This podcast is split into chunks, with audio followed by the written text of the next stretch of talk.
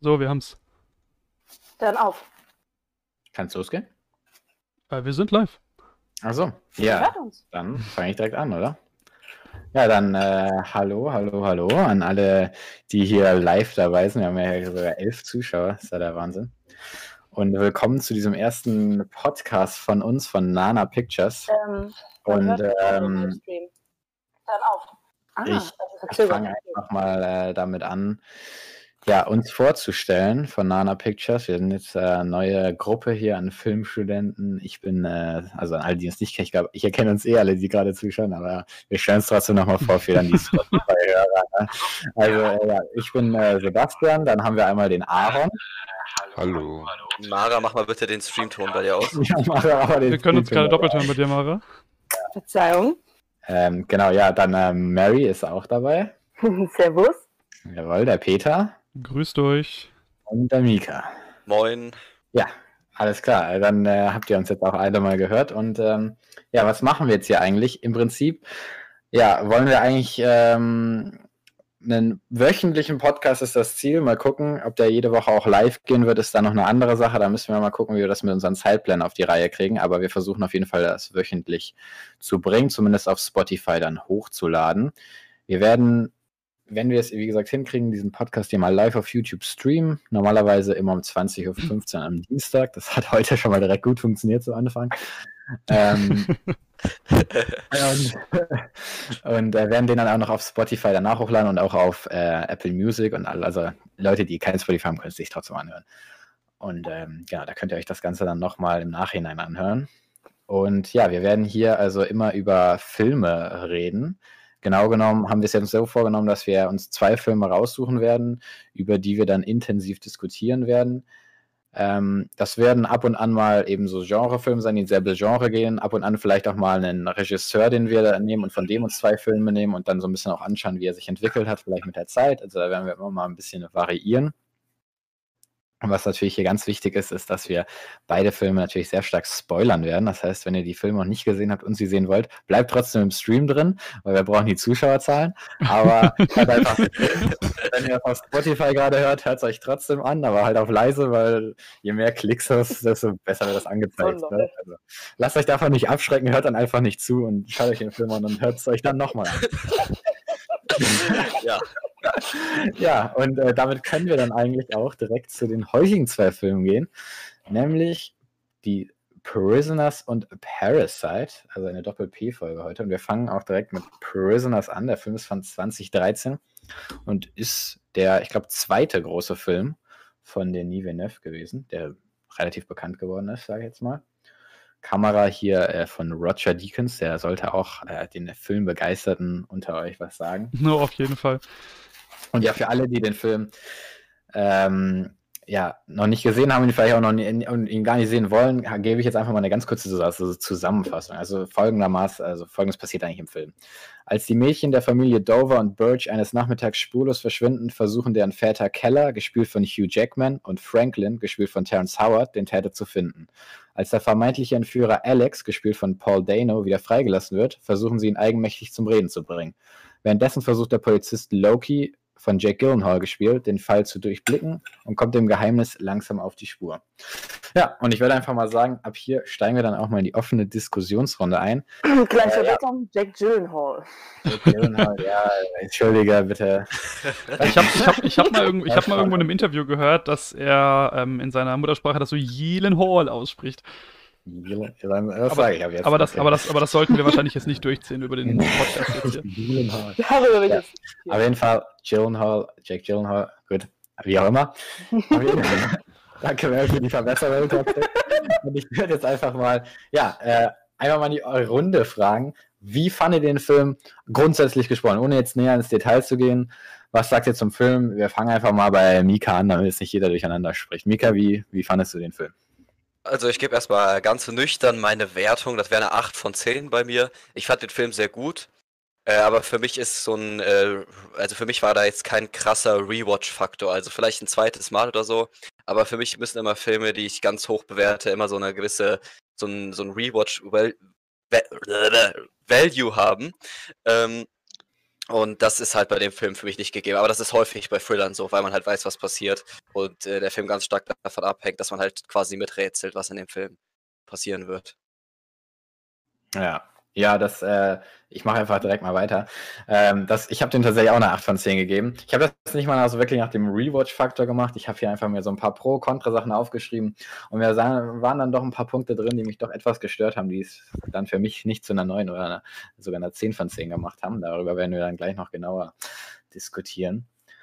Aber ja, allgemein schon ein sehr, sehr guter Thriller, super besetzt auch. Und ähm, ja, den Nive Neuf hat hier auf jeden Fall schon mal gezeigt, was er kann und hat das ja dann in seiner Zukunft, in zukünftigen Filmen auch noch weiter fortgesetzt. Ähm, ich fand ihn auf jeden Fall sehr gut. Ich würde ihn mir auf jeden Fall auch nochmal angucken, äh, auch wenn ich schon weiß, was passiert. Aber ja, an sich schon, schon kein schlechter Film. Gut, dann mache ich einfach mal weiter.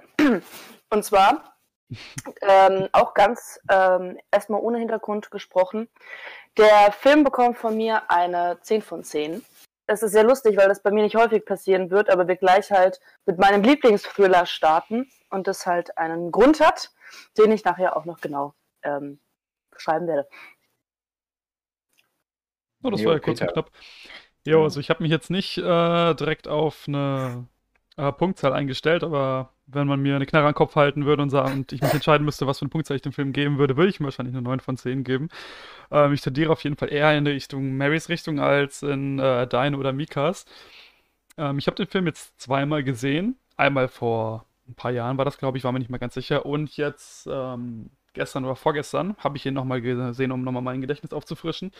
Und äh, ich finde, der Film wird sogar besser beim zweiten Mal gucken, weil da einige Sachen mir aufgefallen sind, die ich beim ersten Mal verpasst habe.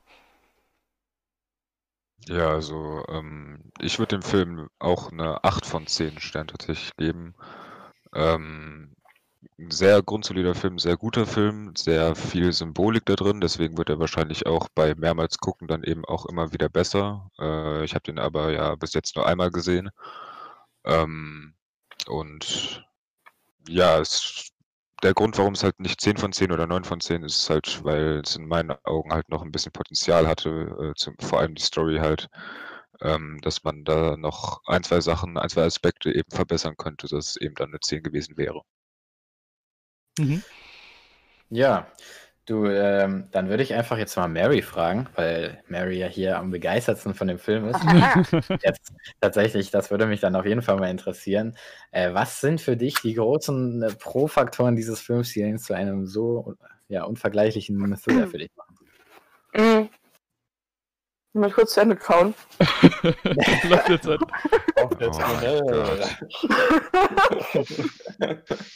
okay, also erstmal neben der meiner Meinung nach großen Cinematog großartigen Cinematography, ähm, ich weiß nicht, inwiefern ich die jetzt schon eingehen sollte, ähm, und der Musik ist es halt natürlich auch das Konzept beziehungsweise ähm, das Feeling und die Symbolik des Films. Wenn ich das jetzt so ganz pauschal sagen müsste, würde ich einfach sagen, dieser Film hat mit seinem Realismus, mit seinen auch langen Einstellungen, dem Schauplatz, den er spielt und vor allem dem grandiosen Werk der Schauspieler, gibt er mir ein absolutes realistisches, ergreifendes Gefühl. Der Film ist lange, aber ich finde ihn bis auf ein, zwei Stellen ähm, eigentlich von Anfang bis Ende ziemlich, ziemlich spannend, ohne dass er dabei mhm. aber für einen Thriller zu kitschig wird. Was meinst, du, was meinst du mit kitschig für einen Thriller? Mm, dass man diese ähm, gezwungene Spannung hat, so, oh mein Gott, was passiert wohl als nächstes? Und ach du Heitetei und so ein Kram. Ah, okay. Mhm, äh. Anstatt haben wir halt hier, was ich cool finde, auch, du kommst nicht sofort drauf, wer es gewesen sein möchte. Du könnt, es könnte immer noch passieren, dass ein Charakter plötzlich von außen hinzukommt, der noch gar keine Relevanz gespielt hat. Oder es sind die Charakter, die man schon vorgestellt hat. Und das finde ich, hat der Film der Film war nicht von 100% an Anfang an vorher ähm, durchschaubar. Und ich fand, man hat die Liebe zum Detail in den einzelnen Charakteren gehabt. Oh, da stimme ich dir auf jeden Fall zu. Darf ich kurz eine Gegenfrage stellen zum Anfang äh, zur Cinematography ganz kurz? Mhm. Äh, ich würde sagen, ja, die Cinematography in dem Film ist halt gut, aber die ist mir jetzt nicht herausragend aufgefallen, besonders nicht für Roger Deakins Verhältnisse, wenn ich mir jetzt andere Werke von ihm angucke, wie äh, Blade Runner oder 1917. Also klar, Mhm. die Cinematography ist zur Story passend, aber das wäre jetzt nicht, wo ich sagen würde, boah, der Film hat die High-End-Cinematography. Nee, aber das, das definitiv nicht. Vor allem, mh, wenn wir es auch nochmal mit anderen ähm, Thrillern vergleichen oder auch mit dem Regisseur im Generellen oder dem Kameramann. Aber was die Cinematography hatte, was ich mochte, war, das Bild bleibt manchmal sehr, sehr lange, sehr, sehr ruhig an einem Ort. Deswegen haben wir auch sehr lange Szenen. Aber ich finde, dadurch wirst du umso mehr dort hineingezogen. Das ist so, man macht nicht einen auf, guck mal hier, guck mal da und wir fahren dreimal rum, haben 5000 Detailaufnahmen, was natürlich auch geil aussieht, um Gottes Willen. Mhm. Aber dem Film ist es so, als würdest du wirklich dastehen und die ganze Zeit mit beobachten und miträtseln. Und da hat man, ich habe wirklich das Gefühl gehabt, in den Film komplett hineingezogen zu werden. Nicht als irgendwie ein Vogel, der die ganze Zeit rumfliegt, sondern wirklich als Person, die die ganze Zeit da mitläuft.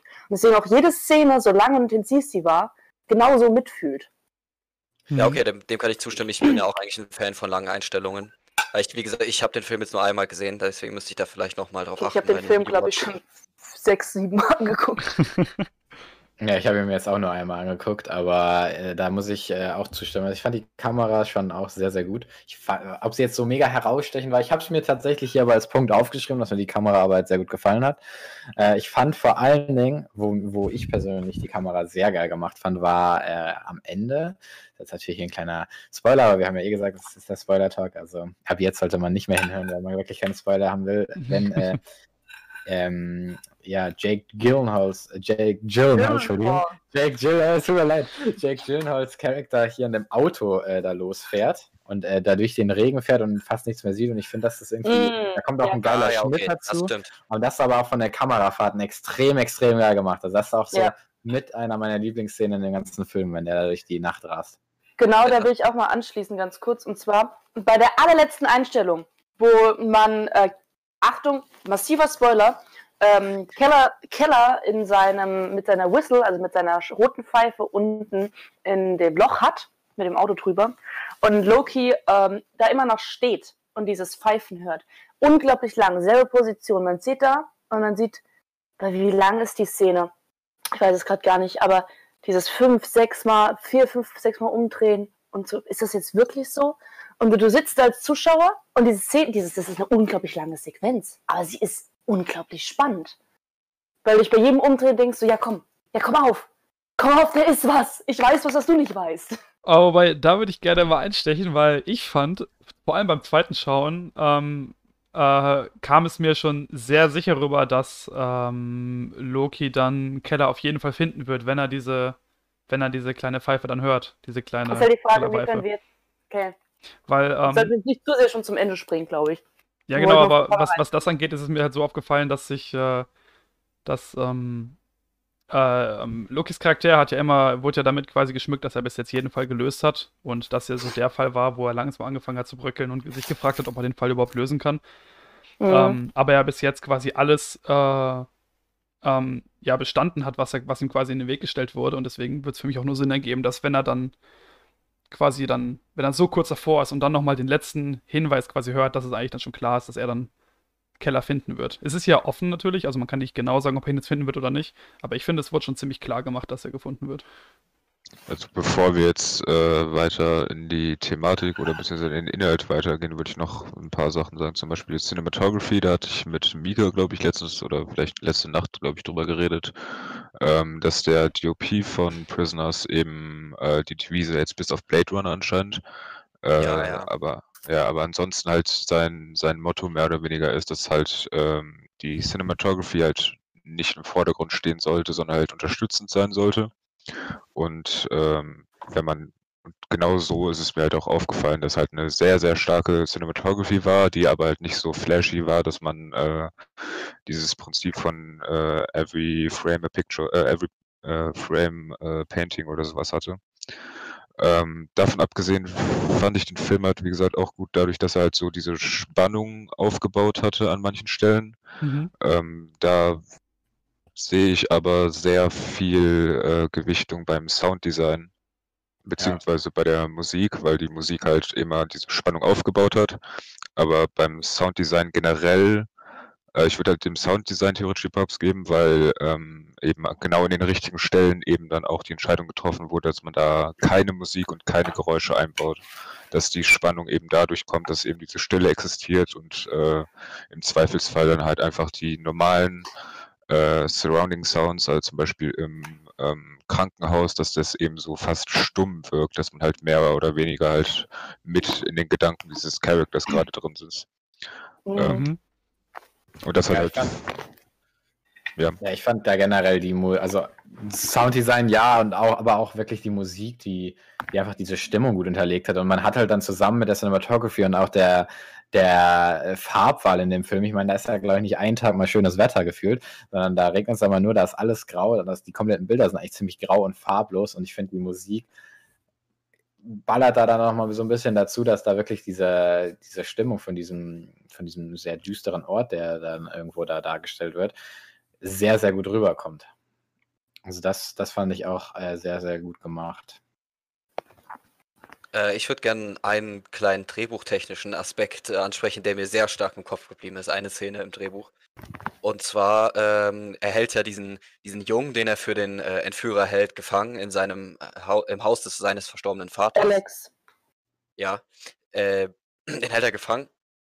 Und da gibt es diese Szene, wo der Jack Gyllenhaal dann halt in dieses Haus reingeht und er sagt ihm, dem Gefangenen vorher, ja, bleib hier, äh, du sagst kein Wort oder ich mach das und das, was auch immer.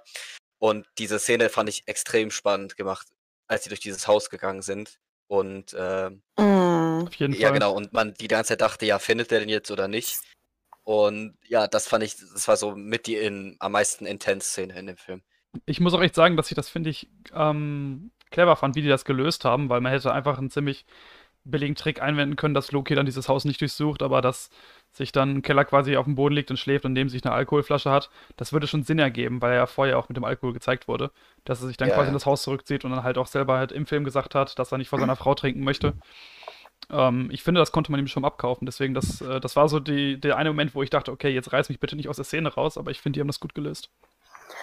Ähm, ja, definitiv. Ähm, was haltet ihr eigentlich von dem Soundtrack? Der ist ja zutiefst depressiv und ich habe das richtig gefeiert.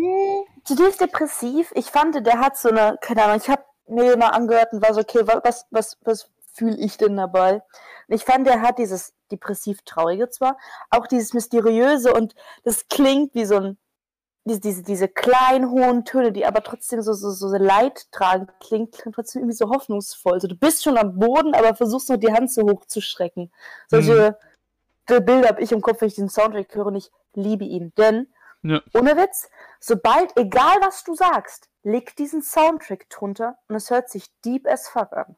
Oh ja, da stimme ich dazu.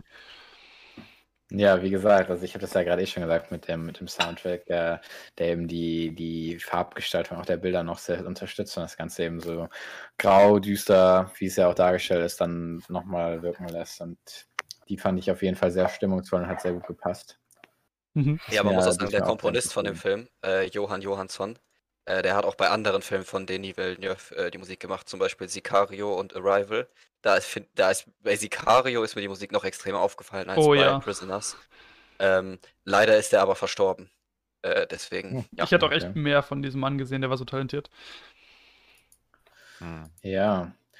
Nun ja, ähm, trotz alledem, ja, eine Sache, die mir auf jeden Fall auch jetzt von den positiven Aspekten aufgefallen ist, und da werden mir, denke ich mal, hier auch alle zustimmen, ist äh, die, Schau die Schauspielleistung in dem Film. Oh, auf Oh jeden ja. Fall. ja. Ausnahmslos überzeugend sind und vor allen Dingen Hugh Jackman meiner Meinung nach äh, sehr rausstechend ist. Ich, vor allen Dingen in der Szene, wo äh, ja, Loki dann Keller nachstellt und äh, ihn Mm, ist. erwischt quasi, bei, dass er in dieses Haus geht und dann geht er noch erst in den Supermarkt und kommt dann zu seinem Auto und steigt in sein Auto da ein und dann kommt es da zu einer Diskussion zwischen den beiden und was da Hugh Jackman abliefert, das war schon wirklich extrem, extrem krass und generell auch im ganzen Film. Klar, Jack Gyllenhaal, äh, Paul Dano und so, die haben das auch alle, alle gut gemacht. Also da gab es wirklich eigentlich keinen, der mich da enttäuscht hätte, schauspielerisch. Ähm, Außer vielleicht jetzt die Kinderschauspieler, die jetzt nicht grandios waren, aber die wurden jetzt auch nicht sonderlich viel im Film gezeigt, von dem her hat. Naja, es hat sich angefühlt wie Kinder. Also ich wollte gerade sagen, ich fand, ich, ich fand, die Kinderschauspieler sehr überzeugend, natürlich. Also wenn man die neben so Stars wie Jake Gyllenhaal oder Hugh Jackman stellt, dann fallen die natürlich ein bisschen ab bei so krassen Performances, vor allem in dem Film. Aber mir sind die überhaupt nicht negativ aufgefallen. Die hatten natürlich nicht viel Screentime, nee, aber ich finde, das, was sie Eben. hatten, haben sie sich sehr Eben. organisch angefühlt. Deswegen, deswegen finde ich, sind sie, wie gesagt, sie sind mir jetzt auch nicht negativ aufgefallen, aber sie haben das halt gut gelöst, dass sie denen nicht zu viel Screentime gegeben haben, weil ich könnte mir halt vorstellen, mhm. dass das dann hätte negativ werden können. Das ist ja immer so eine Sache bei, bei Kinderschauspielern. Mhm. Ähm, ist ja auch schwierig. Ne? Aber, aber ähm, ja, die Erwachsenen alle super. Also das war wirklich sehr stark. Zu, zum Thema Jake Gyllenhaal. Was ich absolut genial fand, war dieses schon fast ähm, krankhafte, krankhafte Zwinkern, was der mhm. die ganze Zeit durchgezogen hat. Das und das ja. fand ich, dieser Charakter war dadurch irgendwie für mich 5000 Mal interessanter. Also er ist schon so ein furchtbar interessanter Charakter. Ich dachte, das war geil. Ja, das hat sich halt, das, das, das, sah halt aus wie so ein, wie so ein, wie so ein Tick einfach bei ihm. Ja. Das halt auch immer, wenn er gestresst ist, weil ich meine, ich habe das selber, ich kann relaten. Ja, ja. gebt dem Mann doch mal Augentropfen, so viel wieder her. Nein, aber, aber das, ich fand das tatsächlich, äh, wenn man darauf geachtet hat, in manchen Szenen hatte er das eben nicht und das war halt immer dann, wenn er halt irgendwelche Leute halt einschüchtern wollte oder sowas, dann hat er das nicht mm, gehabt. Und der hatte diese... das auch ganz am Anfang, Aaron, als er ähm, bei der Asiatin Essen bestellt hat. Und das durchgelesen ja, hat, hat er das auch gehabt. In einem kleinen, in einem kleinen Restaurant, ich, was sein erstes In deiner. Nein, ich meinte, dass er das nicht hatte, als er Ach Leute so. einschüchtern wollte. Zum Ach Beispiel, so. als er dann ähm, den Labyrinth-Typen da, äh, bevor er sich erschossen hat, an die, äh, an den, am Kragen gepackt hat und an die Wand geschmissen hat. Da hat er es zum Beispiel nicht gehabt. Und die schauspielerische mhm. äh, Entscheidung von Gyllenhaal halt, das zu machen, das halt auch so kontrolliert zu machen in manchen Szenen und in manchen Szenen dann wieder nicht zu machen, fand ich halt stark. Mhm. Und ähm, definitiv. Noch, noch kurz zu Hugh Jackman. Das, ähm, bei Hugh Jackman ist halt irgendwie das Problem bei vielen halt gewesen, dass äh, er halt immer so in dieser Wolverine-Rolle bleiben wird. Und ähm, ich finde halt, dass er jetzt durch Prisoners, also klar, das ist jetzt schon viel, viel länger her, aber man sieht halt in Prisoners, dass man ihn halt nicht, dass man Schauspieler generell halt nicht auf eine Rolle reduzieren sollte, weil Hugh Jackman halt in Prisoners gezeigt hat, dass er so viel mehr kann, als eine Rolle zu spielen. Vor allem, es kam ja im gleichen Jahr auch uh, The Wolverine raus, mit Hugh Jackman in der Hauptrolle natürlich, als Wolverine. Ähm, und da war es auch dann, ich habe ich hab gelesen, es war anscheinend auch relativ schwer dann, dass man ihn dann auch im gleichen Jahr direkt als so eine ganz andere Rolle akzeptiert. Aber wenigstens haben die Leute in Prisoners halt die Gewalt bekommen, die in The Wolverine gefehlt hat, sage ich jetzt mal. nee, aber also Hugh Jackman, ich meine, er kann auch als Wolverine. Ich meine, ich fand den zum Beispiel in Logan, fand ich den extrem stark. Also. Ich finde an sich, äh, Wolverine ja. ist so auf ihn auf den, auf den Leib geschneidert, aber das ist ja auch so ein bisschen das Problem, dass man diese Rolle halt mit ihm assoziiert. Das ist ja auch so ein Problem von vielen Kinderdarstellern, dass die halt mit einer Rolle verbunden werden. Bevor wir zu sehr in Wolverine abschwenken, möchte ich dem werten Herr Paul noch die Credits geben für seine unglaublich grandiose Schauspielleistung. Also ich habe den auch in anderen Filmen noch gesehen, wo der komplett andere Rollen gespielt hat. Und das, die, dieses autistische beziehungsweise ähm, er hat ja wirklich diese, äh, den, den Kopf eines Kindes immer noch, welches auch eine sehr gute Begründung hat, theoretisch, wenn man den Film aufmerksam schaut. Ja, auf jeden Fall. Und ähm, das hat er unheimlich gut wiedergebracht. Und auch die, ich fand die Szenen genial mit ihm. Ich habe, das Ding ist, du kaufst ihn alles zu 100% ab. Bis auf, ja. bis auf den Punkt, dass das alles super geschauspielert. Es ist, ähm, was hat, ich glaube, in dem Trailer wurde es ähm, gepriesen mit, die, die stärksten Rollen, die Jake Gyllenhaal und Hugh Jackman jemals gespielt haben oder so großartig waren sie noch nie oder so wird es in der Beschreibung, glaube ich, von Amazon so gehandhabt. Und ja, ich habe jetzt nicht jeden einzelnen Jake Gyllenhaal und Hugh Jackman Film gesehen, aber es ist definitiv einer ihrer sehr starken Rollen, die sie jemals gebracht haben. Mhm. Und auch ganz kurz zum Schauspieler, das wollte ich eben noch anmerken, welche Szene ich sehr gefühlt habe mit äh, Hugh Jackman war, als, äh, nicht Hugh Jackman, äh, Jack Gyllenhaal war, als er seinen Arbeitsplatz zerstört hat, als er ausgerastet mm, ist und oh, PC ja. sein PC und alles runtergespitzt hat, weil das konnte ich sehr gut nachempfinden, also nicht, dass ich jetzt äh, Wutprobleme habe, äh, aber ich kenne diese, kenn dieses Gefühl, dass man so aggressiv ist, dass man irgendwas kaputt machen will und das war sehr gut rübergebracht. Ja, das okay. Fall. Nee, ich fand auch bei Paul Dano tatsächlich, ich habe den, glaube ich, davor, noch ein paar Tage davor in Swiss Army Man gesehen und das ist ja eine komplett andere Rolle. Genau. Oh, ja. den schon interessant. Das war dann so ein kompletter Shift. Aber Äh, und ich habe nicht mal gewusst, dass er da mitspielt, war dann relativ überrascht, als ich ihn dann gesehen habe. Ich habe mir das vorher nicht angeschaut, wer da mitspielt. Und, der ähm, wird ja auch äh, im neuen Batman-Film, in The Batman, wird ja auch ja, ja, spielen. Ja. Da bin ich auf das, jeden Fall sehr gespannt. Da bin ich auch extrem gespannt. ich habe das Gefühl, dass Paul Dano gerne so inter inter interessante Rollen spielt. Der ist auch in Looper, habe ich letztens herausgefunden. Ich habe das gar nicht mehr auf dem Schirm gehabt, dass er ein Looper ist. Ja, hm. also. Hat er auch eine kleine Rolle. Aber was äh, ich jetzt nochmal äh, drehbuchmäßig äh, anmerken will, das, was ich äh, nämlich tatsächlich einen ziemlich klugen Schachzug fand, was, was sie gepult haben, ist, dass sie diesen dritten oder was heißt dritten, zweiten Tatverdächtigen mit reinbringen, diesen Bob Taylor, diesen äh, Weirdo, der da ja zwischendrin mal vorkam und mm, wo er mhm. dann, wo, weil das war oh, gerade so der, finde ich, der Moment, weil ich meine, eigentlich hat ja niemand geglaubt, dass Paul Dano der Killer ist. Das hat, glaube ich, fast eigentlich niemand von den Zuschauern so wirklich gedacht, weil der kam ja direkt am Anfang vor, das wäre ja viel zu langweilig gewesen. Das ist ja eigentlich selten so. Und dann würde man vielleicht gerade so denken, ja, wer kann es denn dann sein? Es wird schon irgendwie in die Richtung gehen. Und dann, wenn man gerade so vielleicht so in seine Richtung seiner Mutter kommen würde, kommt halt dieser Typ da rein. Und auf ja. einmal wird wieder die komplette, dann, dann wendet der Zuschauer sich wieder ab von dieser Familie und geht halt voll auf den drauf. Und das fand ich extrem genial gemacht, weil dadurch, ja, wirst du quasi hin und her gerissen, wer ist es denn jetzt? Und durch diesen Tatverdächtigen, der dann ja auch eigentlich, bis er sich selber dann letztendlich in den Kopf schießt, als die Nummer eins äh, erscheint, weil der ja da auch in das Haus, in dem Haus da rumschleicht von denen und und und. Ähm, ja, das, das fand ich einfach wirklich sehr, sehr klug gemacht, sodass man eben nicht direkt draufkommt, wer jetzt der Killer ist oder sein könnte. Hm, äh, zudem äh, muss ich auch ehrlich sagen, auch was Mary gemeint hat, ähm, das aufmerksame Zusehen, weil ich fand bei dem Film, wenn man wirklich aufmerksam zusieht und auch äh, wirklich quasi halt alles im Hinterkopf behält, was der Film einem erzählt, hat der Film einen genialen Payoff nach dem anderen. Vor allem halt so im dritten Akt, wenn sich alles dann zusammenflechtet, sind so viele Sachen, wo ich mir dachte so, ah, oh, ja, endlich. So, jetzt weiß ich's oder ja, das ergibt voll Sinn, dass das alles so ist, weil die Story also du kriegst so ganz viele kleine Krümel und du weißt nicht ganz, wie das jetzt zusammenpasst. Und dann füllt sich dieses Puzzle ja. nach und nach, bis dann irgendwann so der, der, Kennt man das? Kennt ihr das, wenn man so den letzten, das letzte Puzzleteil macht und dann guckt man so dann ja, drauf und ist das so richtig schön so? Das ist mir bei dem Film richtig schön aufgefallen. Ähm, wenn wir gerade schon mal über Symbolik bzw. Charakter reden, ich habe ein bisschen was zu den Charaktern, so wie, wie, wie die dargestellt wurden, ähm, mir überlegt. Ich weiß nicht, inwiefern wir das jetzt schon pullen wollen. Äh, ja, ich, ich, denke schon, ja. dass wir auch ein bisschen ja. in der Zeit bleiben. Wir haben es jetzt kurz nach 10 gerade auf meiner Uhr. Dass wir auf jeden Fall noch gleich genug Zeit für Parasite haben. Jo. Okay, dann werde ich mich ziemlich kurz fassen. Ähm, und zwar, ich würde nur ganz kurz zu Killer Dover nochmal was sagen und zu Loki spezifisch.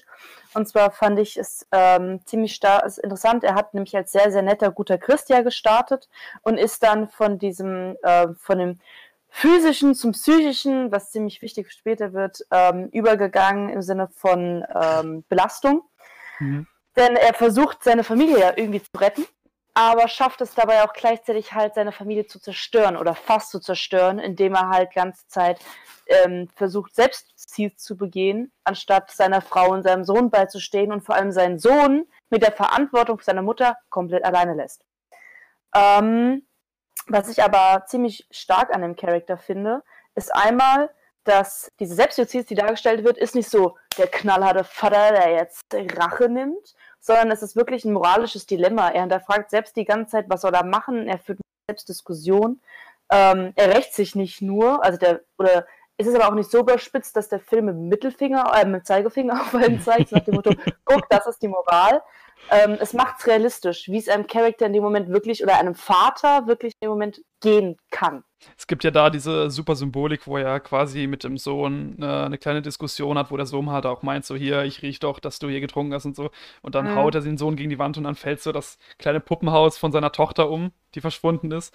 Was finde ja. ich auch richtig schön symbolisch zeigt, wie halt seine Familie, wie er, wie er eigentlich seine Familie zusammenhalten möchte, aber er halt mitunter halt der Grund ist, warum halt die Familie langsam auseinanderbricht. Ich finde auch die Feindetails am Haus interessant, denn er begründet ja, ich habe das Haus von meinem Vater noch renoviert, weil das Geld wir nicht haben. Ja, man könnte aber auch sagen, er hat das Haus nicht renoviert, weil er über den Tod noch nicht hinweggekommen ist. Und der Vater und Keller hatten ja eine ziemlich interessante Beziehung, die Keller auch so seinem Sohn weitergibt. Dieses starke, dieses harte, dieses gläubige. Hm. Ähm, und das finde ich formt den Charakter ziemlich interessant. Hm. Ähm, ich wollte ganz kurz was anmerken, auch zur Symbolik eigentlich. Äh, da bin ich gestern durch Zufall auch mit Aaron drauf gekommen in unserem Night Talk. Äh, und zwar haben wir uns halt gefragt, was das Vaterunser am Anfang soll. Aber dann haben wir quasi darauf gekommen, dass das quasi so wie eine, ähm, wie sich ein schließender Kreis ist. Am Anfang kommt halt das Vaterunser ähm, und ist halt sehr gottestreu und am Ende wird halt der Krieg gegen Gott äh, sozusagen äh, thematisiert. Sozusagen, dass man diese zwei Kontraste an, am Anfang und am Ende hat. Das finde ich immer sehr genial, wenn ein Film so einen sich schließenden Kreis hat zwischen Opening Shot und äh, Ending. Ich finde auch an sich, an sich das Thema Religion ist halt bei dem Film sehr, sehr weitreichend. Also ich finde da, das, das Fass das sollten wir gleich erst aufmachen, weil ich da habe da auch einiges noch zu sagen, was oh, das ja. Thema Religion angeht. Ähm, an sich finde ich äh, die Idee, ähm, dass ähm, äh, die Tochter quasi, weil die, wenn man, wenn man, wenn man an den Anfang guckt, wo die Tochter noch nicht ähm, entführt wurde, äh, eigentlich jede Szene, wo die Tochter drin ist, ist sie sehr nah an äh, Killadove quasi dran. So, wenn sie am Essen sind, sitzt sie auf seinem Schoß und isst aus, isst aus seinem Teller oder wenn sie halt zu denen hingehen, dann nimmt er sie so auf seine Schultern. Da, man sieht ganz klar, dass es so eine ganz große Nähe gibt zwischen Hugh Jackman und äh, dem kleinen Kind. Und wenn man dann äh, ja realisiert, dass das Kind ihm weggenommen wurde, ich finde, dann macht das nochmal seine Reaktion quasi stärker, dass halt das, was so nah an ihm dran war, dass es auf einmal weg ist.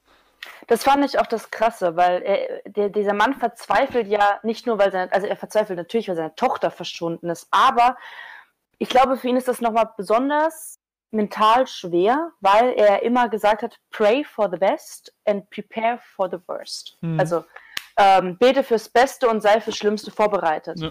Was ist das Schlimmste? Die Tochter wird entführt. Ist er vorbereitet? Nein, der Mann ist komplett verzweifelt und aufgeschmissen und versucht irgendwie seine Tochter zurückzubekommen. Also es ist auch was, wo er sich, klar, keiner bereitet sich auf das Verschwinden seiner Tochter vor, aber genau mit seinem Lebensstil, mit seinem Keller, mit seiner Ordnung, allem drum und dran, ist es für ihn, er fühlt sich wahrscheinlich noch machtloser, als er ohnehin schon ist. Mhm. Deswegen er doch diese krassen Wege einschlägt. Das ist so meine Erklärung dafür. Ich weiß noch nicht, ob das ähm, gewollt war vom Skript, aber ähm, Keller Dover, also der Begriff Keller im Deutschen mhm. heißt ja quasi so halt, halt Keller und ich ja. weiß nicht, ob das gewollt ist, aber falls das gewollt ist, finde ich, ist das eine ziemlich coole, coole Reference, dass ja auch ähm, Keller Dover am Ende äh, ja quasi wie in einen Graben, wie in einen Keller geworfen wird und dann halt so sein, sein Glaube auf die Probe gestellt wird. Also ich weiß nicht, ob das gewollt ist, aber wenn, dann fand ich das echt einen richtig guten Schachzug. Ja, also ich wäre auf jeden Fall davon ausgegangen, dass es gewollt wäre, theoretisch. Auf jeden Fall. Ähm, seine was auch interessant ist, weil die Frau heißt ja Grace. Das hat ja auch mehr oder mhm. weniger Bibel-Reference und äh, man sieht zwischendurch äh, in dem Zeitungsartikel über den Vater sieht man noch den Namen von seiner Mutter und das Mary, also wieder Bibel-Reference. Ähm, und ich finde halt, was ich würde da ein bisschen anknüpfen an das, was Mika eben gesagt hat, weil ähm, man also auf der einen Seite hat man natürlich diese äh, die Anfangsszene, die halt mit dem Vater unser anfängt und letztendlich ist dann der Krieg gegen Gott. Aber ähm, ich würde das gar nicht als so Abschluss davon, sondern äh, eher als den Anfang von dieser Meta-Ebene dann theoretisch starten, dass man halt äh, Keller eben als als Symbolik halt für diesen Christen hat, mehr oder weniger, und dass man dann halt ähm, mit diesem Krieg, der, der zwar erst am Ende dazu kommt, aber äh, dass es halt mehr oder weniger so ein Mephisto-Spiel ist, was hm. Menschen halt machen, wenn sie halt diesem, wenn sie halt zu welchen Situationen ausgesetzt wurden. Und äh, ja, dass dann halt die Frage aber letztendlich dann halt für mich ein bisschen äh, unsatisfying eben äh, beantwortet wird, eben mit dem Ende von wegen, äh, dass man halt nicht wirklich den, den Vater irgendwie dann noch äh, sieht, ob er sich stellt, ob er sich nicht stellt oder so. Also klar, er wird dann halt, er wird dann ja gefunden und wird dann wahrscheinlich auch angeklagt, keine Ahnung was, aber es wird halt alles nicht gezeigt und ähm, das fände hm? äh, ich fand das eigentlich gar nicht so wirklich schlimm, dass es nicht gezeigt wurde, weil es wurde ja in der Szene davor im äh, Krankenhaus, wo ja dann die Tochter langsam recovert und dann Gyllenhaal ähm, man, man, das, wo man ja ansieht, dass er den Fall noch nicht ganz abgeschlossen hat, da wird ja auch darüber besprochen, dass, ähm, wenn man Kelladauer findet, dass er dann wahrscheinlich ins Gefängnis wandern wird, weil er halt einen halt äh, jungen Erwachsenen ziemlich hart zugerichtet hat. So. Die Frau hat ja auch ja. ihm, äh, seine Mutter, äh, seine Mutter, sag ich, seine Frau hat ihm ja auch, äh, Gino ja unendlich gedankt, dass er seine Tochter gefunden hat, aber dann war sie ja trotzdem am Ende noch traurig, weil jetzt hat sie halt einen anderen verloren dafür. Ja, aber ja. das das habe ich halt irgendwie als den als, äh, den Aspekt gesehen, wo es halt eben wo der Film an sich halt noch viel Luft nach oben hätte. Weil halt irgendwie Ja, darf ich erklären oder? Ja, ja, alles gut. dass man eben äh, dieses Krieg gegen Gott theoretisch dann erst im dritten Akt hatte und für mich halt dann Ah. die Payoffs halt nicht so klar, es gab Payoffs, aber ich war dann halt nicht, bei mir war die Reaktion nicht so, ach, jetzt weiß ich das endlich, sondern ja, okay, so wurde das jetzt gelöst. Mhm. Äh, also von wegen Labyrinth, aber jetzt nicht nur, äh, das war jetzt nicht, ist jetzt nicht auf die Kette bezogen, sondern generell das Motiv Labyrinth wird in meinen Augen halt nicht so komplett aufgelöst, sondern wurde halt mehr oder weniger halt so als Finte, wie vieles andere auch benutzt, dass der Schauspieler, äh, dass man, äh, dass sowohl Keller als auch der äh, Zuschauer halt denkt, dass tatsächlich halt ein physikalisches Labyrinth noch äh, ist, äh, dass das halt noch irgendwie im Film vorkommen wird und so. Mhm. Das Schlangen fand ich, gab es keinen richtigen Payoff und sowas. Und ich finde das halt dann ein bisschen kritisch, weil ich hätte eigentlich dann gerne gesehen, wie man, äh, wie man äh, Loki die beiden Kinder früher hätte finden sollen, äh, finden lassen. Und dann äh, der dritte Akt theoretisch daraus bestanden hätte, dass man, äh, dass man dieses tatsächlich moralische Dilemma tatsächlich von Keller dann hätte, ob er sich halt dann, äh, was er mit dem unschuldigen Typen dann tatsächlich macht, ob er den jetzt umbringt und zu seiner Familie zurückkommt oder eben äh, sich stellt und dann eben zu, äh, dann eben nicht so zu seiner äh, Familie zurückkommt. Und dann hätten wir diese Metaebene von wegen ähm, mit diesem Mephisto-Spiel dann auch stärker gehabt und halt nicht so nur im dritten Akt. Dann Mhm. wäre es halt auf den ganzen Film theoretisch gewesen. Das wäre eben, das ist halt die Luft für mich, die da eben noch gefehlt hat. Mhm. Ähm, ich verstehe deine denkst. Kritik, aber ich muss das aber persönlich reinkritschen im Sinne von, ja, das wäre Alternative. Klar, der Film hat viele Sachen, wo man sich erstmal denkt, warum? Schlange und Maze, beziehungsweise ähm, das Rätsel zum Beispiel, das Labyrinth. Bei genauer, beim immer öfteren Schauen und immer mehr drüber nachdenken, kommt man aber dahinter.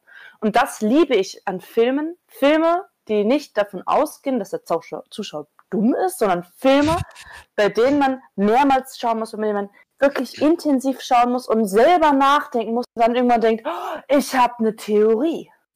Und Also- das kommt bei dem und am Ende, als ich dann meine Theorie noch ein bisschen gegoogelt habe, war ich so, boah, das ist geil. Ich finde jetzt, äh, dass äh, bei dem Thema Schlangen, dass man das, äh, das ist, finde ich, ähm, dass es ziemlich passend ist, weil im Film werden ja die Schlangen quasi nur erklärt, dass ja ähm, äh, der Mann von Mrs. Jones ja quasi gerne Schlangen gehalten hat. So, ich glaube, soweit ich weiß, jetzt korrigiere mich, wenn ich falsch liege, Mary, soweit ich weiß, war das die einzige Erklärung, warum da Schlangen drin sind, jetzt in der oberflächlichen Ebene. Natürlich haben die, Mhm. haben die Schlangen auch einen metaphorischen Wert, aber jetzt im Kontext der Story ist es quasi einfach nur, nur so ein kleiner Nebentrade und halt ein bisschen Shock-Value. Also man hätte diese Schlangen rausmachen können, es hätte am Film nichts geändert, aber wenn man quasi halt tiefer in die Materie geht und den Film hinterfragt auf ähm, mehreren Ebenen, dann ergeben halt die Schlangen mehr Sinn, aber das, Okay. das stimme ich auch zu, das muss jetzt nicht zwingend im Film sein, damit der Film gut ist. Wenn wir jetzt schon drin sind, ähm, und wir das generell, dass es nicht zu weit ausartet, ähm, beziehungsweise ich zu viel rede, möchte ich ähm, dann nur ganz schnell die Rätselerklärung, die ich mir mit auch Hilfe anderer Videos in meinem Kopf rausgesucht habe, Mhm. kurz anbringen. Und zwar die Rätsel, die sie benutzt haben, sind ja meistens Labyrinthrätsel, beziehungsweise es sind auch Rätsel, die ähm, der nordischen Mythologie gerne verwendet werden, wenn es darum geht, der Held sucht nach der Prinzessin, die in der Mitte des Rätsels ist. Und da sind halt Monster drin, wie der Minotaurus, äh, ja, etc. Zu- Mhm. So viel zum Thema nordische Mythologie. Also, es gibt es in anderen Mythologien. Ähm, und es zeigt halt einfach die Prota Reise des Protagonisten, sowohl psychisch als auch physisch. Ähm, es gibt ein sehr schönes Zitat von ähm, Eugene Ionesco, ich hoffe, ich spreche ihn richtig aus. Das sagt, if, goodness, if godness is the order, evil must be disorder, the straight path or the maze. Das heißt, was es heißt, also ähm, gut ist Ordnung, schlecht ist Unordnung. Und die äh, diese Rätsel werden halt nicht nur in anderen heidnischen Mythologien sozusagen, Anführungszeichen, sondern auch bei den Christen verwendet. Und zwar, das ist so ein, man könnte sagen, als sie beschreiben es als Pfad und das Zentrum ist Gott. Also dieses, du wirst umher und wenn du den richtigen Weg gefunden hast, findest du Gott. Beziehungsweise andere würden sagen, du findest Selbstverwirklichung oder den Baum des Lebens. Und das ist Mhm. sehr interessant, weil in dem Film wirklich viel Relation auf Bäume genommen werden. Achtet mal drauf, es werden viele, Der- viele Shots Einer der genommen, ersten Shots sind nur ja auf lange Bäume Bäumeneinstellungen. guckt. Ja. Es gibt Ja, auch true. das, was, ins, ähm, was in ähm, das Wohnmobil reinfährt, als er mit dem Wohnmobil flieht, wird ein sehr langer Shot nur auf diesen Baumstumpf gemacht. Der Schauspieler interagiert sehr viel mit Holz und mit Baumrinde etc. Ja, Ähm, da wollte ich kurz was zu sagen, ja. ganz kurz nur. Ähm, das ist mir am Anfang vom Film direkt aufgefallen, äh, dass einmal so lange vor diesem Haus, vor so einem Fenster steht so ein relativ dicker Baum. Ganz genau, ja. Und da wird so krass drauf gefilmt und ich habe mich die ganze Zeit gefragt, ja, äh, warum wird so krass der Baum gefilmt? Zumal der Baum auch im Fokus ist und das Haus war äh, in der Unschärfe. Eigentlich ist es ja andersrum. Ja, Hm. Ähm, zudem, wenn man jetzt auf Loki geht, der in seinem Körper ja nicht nur christliche als auch heidnische Elemente hat, sondern der Stern, ähm, der achtseitige Stern für milde Mitgefühl etc., der Freimaurerring für Erkenntnis und Einsicht, was übrigens diesen Charakter sehr gut beschreibt und was jetzt äußerliche Sachen eine sehr gute Beschreibung den Charakter ist, den man nur anschaut, nur so am Rande, ähm, ist es halt auch schön, weil man könnte, wenn man jetzt wirklich auf die, der Film geht sehr auf die christliche Schiene, also können wir darauf hier gerne bleiben, wenn Loki der Diener Gottes zum Beispiel ist, der in dieses, dieses Labyrinth geht und versucht, Dover da rauszuführen bzw. richtig zu führen, könnte man Holly nämlich als die Dienerin des Bösen sehen, des Teufels. Und was ist die Symbolik des Teufels? Boom, Schlange. Hm. Ja, genau, das habe ich mir auch gedacht. Das ist, da sind wir jetzt auch ja direkt äh, in einer fantastischen Überleitung beim Thema Religion. weil, weil ganz kurz, Mary, Mary ist so richtig enthusiastisch, boom, Schlange. Peter so, mm, ja. ja, ich habe das, ich hab das kommen sehen, weil ich, ich, ich, ich lehne mich mal weit aus dem Fenster, aber ich sage mal, ich glaube, Mary und ich haben das gleiche Video gesehen. Ich habe mehrere gesehen, okay. ähm, ja, auf jeden Fall. Ähm, ähm, ja, jetzt äh, kurz nochmal zu dem äh, Thema Religion. Ich fand, äh, es, ähm, es sind ja beide Charaktere äh, religiös. Man sieht ja auch, ähm, vor allem am Anfang wird bei wird Dover ziemlich viel ähm, in Relation mit Kreuzen gezeigt. Äh, zum Beispiel, wenn er Auto fährt, ist in der Mitte das, äh, das Kreuz, was man quasi ganz klar sieht.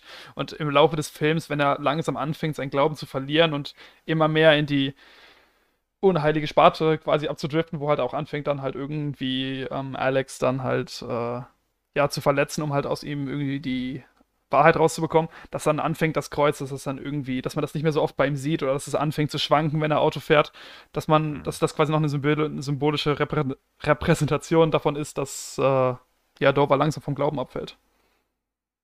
Ja. Ja, äh, wobei am Ende findet er theoretisch zu seinem Glauben zurück, als er im Loch dann wieder anfängt zu beten. Ja, das finde ich so war so seine, seine, seine, seine letzte Probe, so ob er jetzt halt quasi, ob er, ob er es quasi, weil er, das ist ja auch wirklich bildlich dargestellt, dass er in seiner dunkelsten Stunde quasi ist. Er ist halt literally in einem dunklen Loch, wo bis auf seine kleine Ja. Lampe kein Licht ist. Und dann wird halt sein, sein Glaube, finde ich, nochmal äh, auf die Probe gestellt, dass er halt dann diese Daten, äh, diese Daten, diese, diese, diese Pfeife quasi nimmt und dann einfach dann daran glaubt, um dann, dass Mhm. er halt gerettet wird. Weil die Pfeife stand, die stand ja auch immer dafür, dass man halt, dass man halt, stand ja immer für die Rettung quasi. Ich hätte vielleicht noch eine abschließende Frage, weil wir vielleicht langsam zu Parasite kommen sollten. Hm. Ähm, und Abschließend, zwar- okay. Und zwar Mhm. äh, der Titel Prisoners, den finde ich sehr interessant, weil wer ist in diesem Film der Prisoner im Prinzip? Also klar, man würde jetzt erstmal sagen, die Kinder, aber sind nicht eigentlich alle Ich Charaktere? wollte ich wollt gerade sagen, Prisoner? alle nämlich. Jeder Ja. ist in ihrem eigenen Irrgarten gefangen. Holly in ihrem Irrgarten von wegen, mein Sohn starb, ich muss Rache üben. Loki im Sinne von, er ist in dem Irrgarten, er versucht die Kinder zu finden, das ist sein Zentrum. Und bei Keller würde ich sagen, ist sein Irrgard äh, die Moralität, beziehungsweise ähm, sein, sein ständiges Wechseln. Was, was macht er da eigentlich? Hm. Ähm, ich würde gerne nochmal zum Abschluss, bevor wir zu Parasite wechseln, würde ich gerne von äh, Sebastian äh, nochmal was hören. Und zwar, du hast ja einmal zu mir gesagt, dass du findest, dass der Film ein paar Plotholes hat. Ich würde gerne Ja. mal wissen, welche Plotholes das sind. Achso, ja, also mir, was mir zum Beispiel, also vielleicht habe ich einfach auch, ich habe wie gesagt, ich bin ja nur einmal geguckt, vielleicht habe ich auch teilweise Sachen falsch verstanden. Ähm, aber ähm, die Kinder wurden ja im Prinzip am Anfang von dieser Frau ja entführt und nicht von, von Paul Dano. Nein, Äh, nein, nein, sie wurden von, von, habe. von, Wurden sie äh, von Paul Alex, Dano entführt? sie wurden von. Alex entführt. Ja gut, dann ist das schon mal. Aber was, was zum Beispiel mich am Ende zum Beispiel ein bisschen gestört hat, dass äh, Hugh Jackmans Charakter meiner Meinung, das ist jetzt natürlich auch wieder nur so eine Sache, ähm, ich bin ja auch kein professioneller Polizeibeamter, ne? aber wenn da jetzt so ein, ähm, äh, eine Szenerie ist, wo Kinder entführt wurden, und das ist ja die, das ganze Teil ist ein Tatort und dann werden normalerweise so Fahrzeuge und sowas werden ja beschlagnahmt und auch untersucht und blablabla. Wurden sie. Ähm, ja, aber das, äh, das Auto wurde ja nicht weggefahren, wo war das über dem Loch von dem stand. Und wenn das, wenn man Ah. meiner Meinung nach, wenn da jetzt wirklich eine, wenn das jetzt eine reale, also ein echter Fall wäre, dann wäre dieses Auto nicht an dem Tatort immer noch, sondern das hätte man schon längst eben beschlagen und mitgenommen und dann würde dieses, dieses Loch ja auch schon freigelegt worden sein, sozusagen, weil das Auto stand ja da drüber. Das, Mhm. das war zum Beispiel so ein Ding, das hat mich am Ende so ein bisschen gestört, weil aber ich fand äh, zum Beispiel auch, dass das, äh, Paul- was mich auch so ein bisschen gestört hatte, war, dass äh, irgendwie diese Ermittlung nach Paul Dano so ja zaghaft irgendwie verlief. Ich meine, der ist halt verschwunden und da wurde irgendwie auch nicht so wirklich was gemacht. Das war auch so eine Sache. Und was, was ich für mich äh, ein, eine Schwäche des Films auch noch fand, und deswegen, ich muss ja irgendwie meine 8 von 10 rechtfertigen, weil wir sind ja hier nur an positiven Punkte verteilt, ähm, ist äh, die Familie Birch. Ich fand irgendwie die Szenen mit denen meistens ziemlich unnötig und auch nicht sonderlich interessant. Ähm, das waren so die, Teile- die Teile des Films, die recht lang gezogen haben. Sie, ich, sie haben ja schon versucht, die Familie auch nicht sonderlich, weil es ging ja auch nicht eigentlich nicht sonderlich um die Familie, sondern eher halt eben um die Dovers. Hm. Und äh, sie haben ja da die Szenen, wo wirklich nur die Birches drin waren, auch so sehr gering gehalten. Und wenn sie drin waren, fand ich es sehr, fand ich sehr langweilig. Meiner Meinung nach wäre der Film noch einen Ticken besser gewesen, wenn nicht die beiden Kinder entführt worden wären und diese eine Familie, diese Familie Birch hätte man eigentlich ganz weglassen können, meiner Meinung nach, aus dem Skript. Und es hätte sich nicht sonderlich viel geändert. Man hätte natürlich diesen äh, Charakter Franklin irgendwie ersetzen müssen, keine Ahnung, mit einem Onkel oder was. Hätte man sich was überlegen müssen, aber Hm. Ja. Die finde ich jetzt, das ist Ja. so ein Ding, diese, diese Familie, die hätte man, da, da, Warte, die ganz bringt bevor- irgendwie jetzt nicht so sonderlich viel rein. Ganz kurz, bevor ich es vergesse. Ähm, ja, du hast recht, das ist vielleicht ein kleines Plothole, aber ich finde, äh, man kann Filmen Plotholes verzeihen, wenn sie dafür halt so einen besseren, geileren Payoff haben. Und das Ende ist halt einfach geil von Prisoners. Und das wäre halt nicht möglich gewesen, wenn die das Auto Ja, weggefahren das, hätten. ja, ist klar, es wäre ein langweiliges Ende gewesen. hallo. Aber es, es, ist, es ist kein wirkliches Plothole, weil sie es halt gebraucht haben, weil sie ja, äh, weil sie ja fliehen konnte. Dementsprechend hätte man das halt auch wieder anders umschreiben müssen, weil sonst wäre es halt nie zustande gekommen, dass äh, Keller dann zur, zur Mutter von Alex fährt und sowas. Also sie mussten halt theoretisch die ganze Familie einbauen, weil es sonst keinen Sinn gemacht hätte. hm. Ähm, aber wie gesagt, für äh, jetzt tatsächlich abschließend, weil wir sollten echt Nein, nein, ich möchte dann noch eine Sache sagen. Den, Ich Ende auch noch, ich habe ich hab auch noch ein abschließendes Wort. Ja, geil, ihr Alter. und ich sag dann den abschließenden Satz, weil ich habe wirklich nur was, was eine Ironie sagt. Okay. Ja, haut raus. Also bin ich dran? Okay, alles klar. Denn ich, das ist kein Punkt, der negativ ist, aber ich finde, da hätte man mehr rausholen können. Und zwar, ähm, ich finde, aus der Mutter und aus dem Sohn, der von, ach, wie heißt der, Jack Dylan Grazer oder so heißt der? Ich weiß nicht ganz, wie der Schauspieler heißt. Auf jeden Fall der von 13 Reasons Why.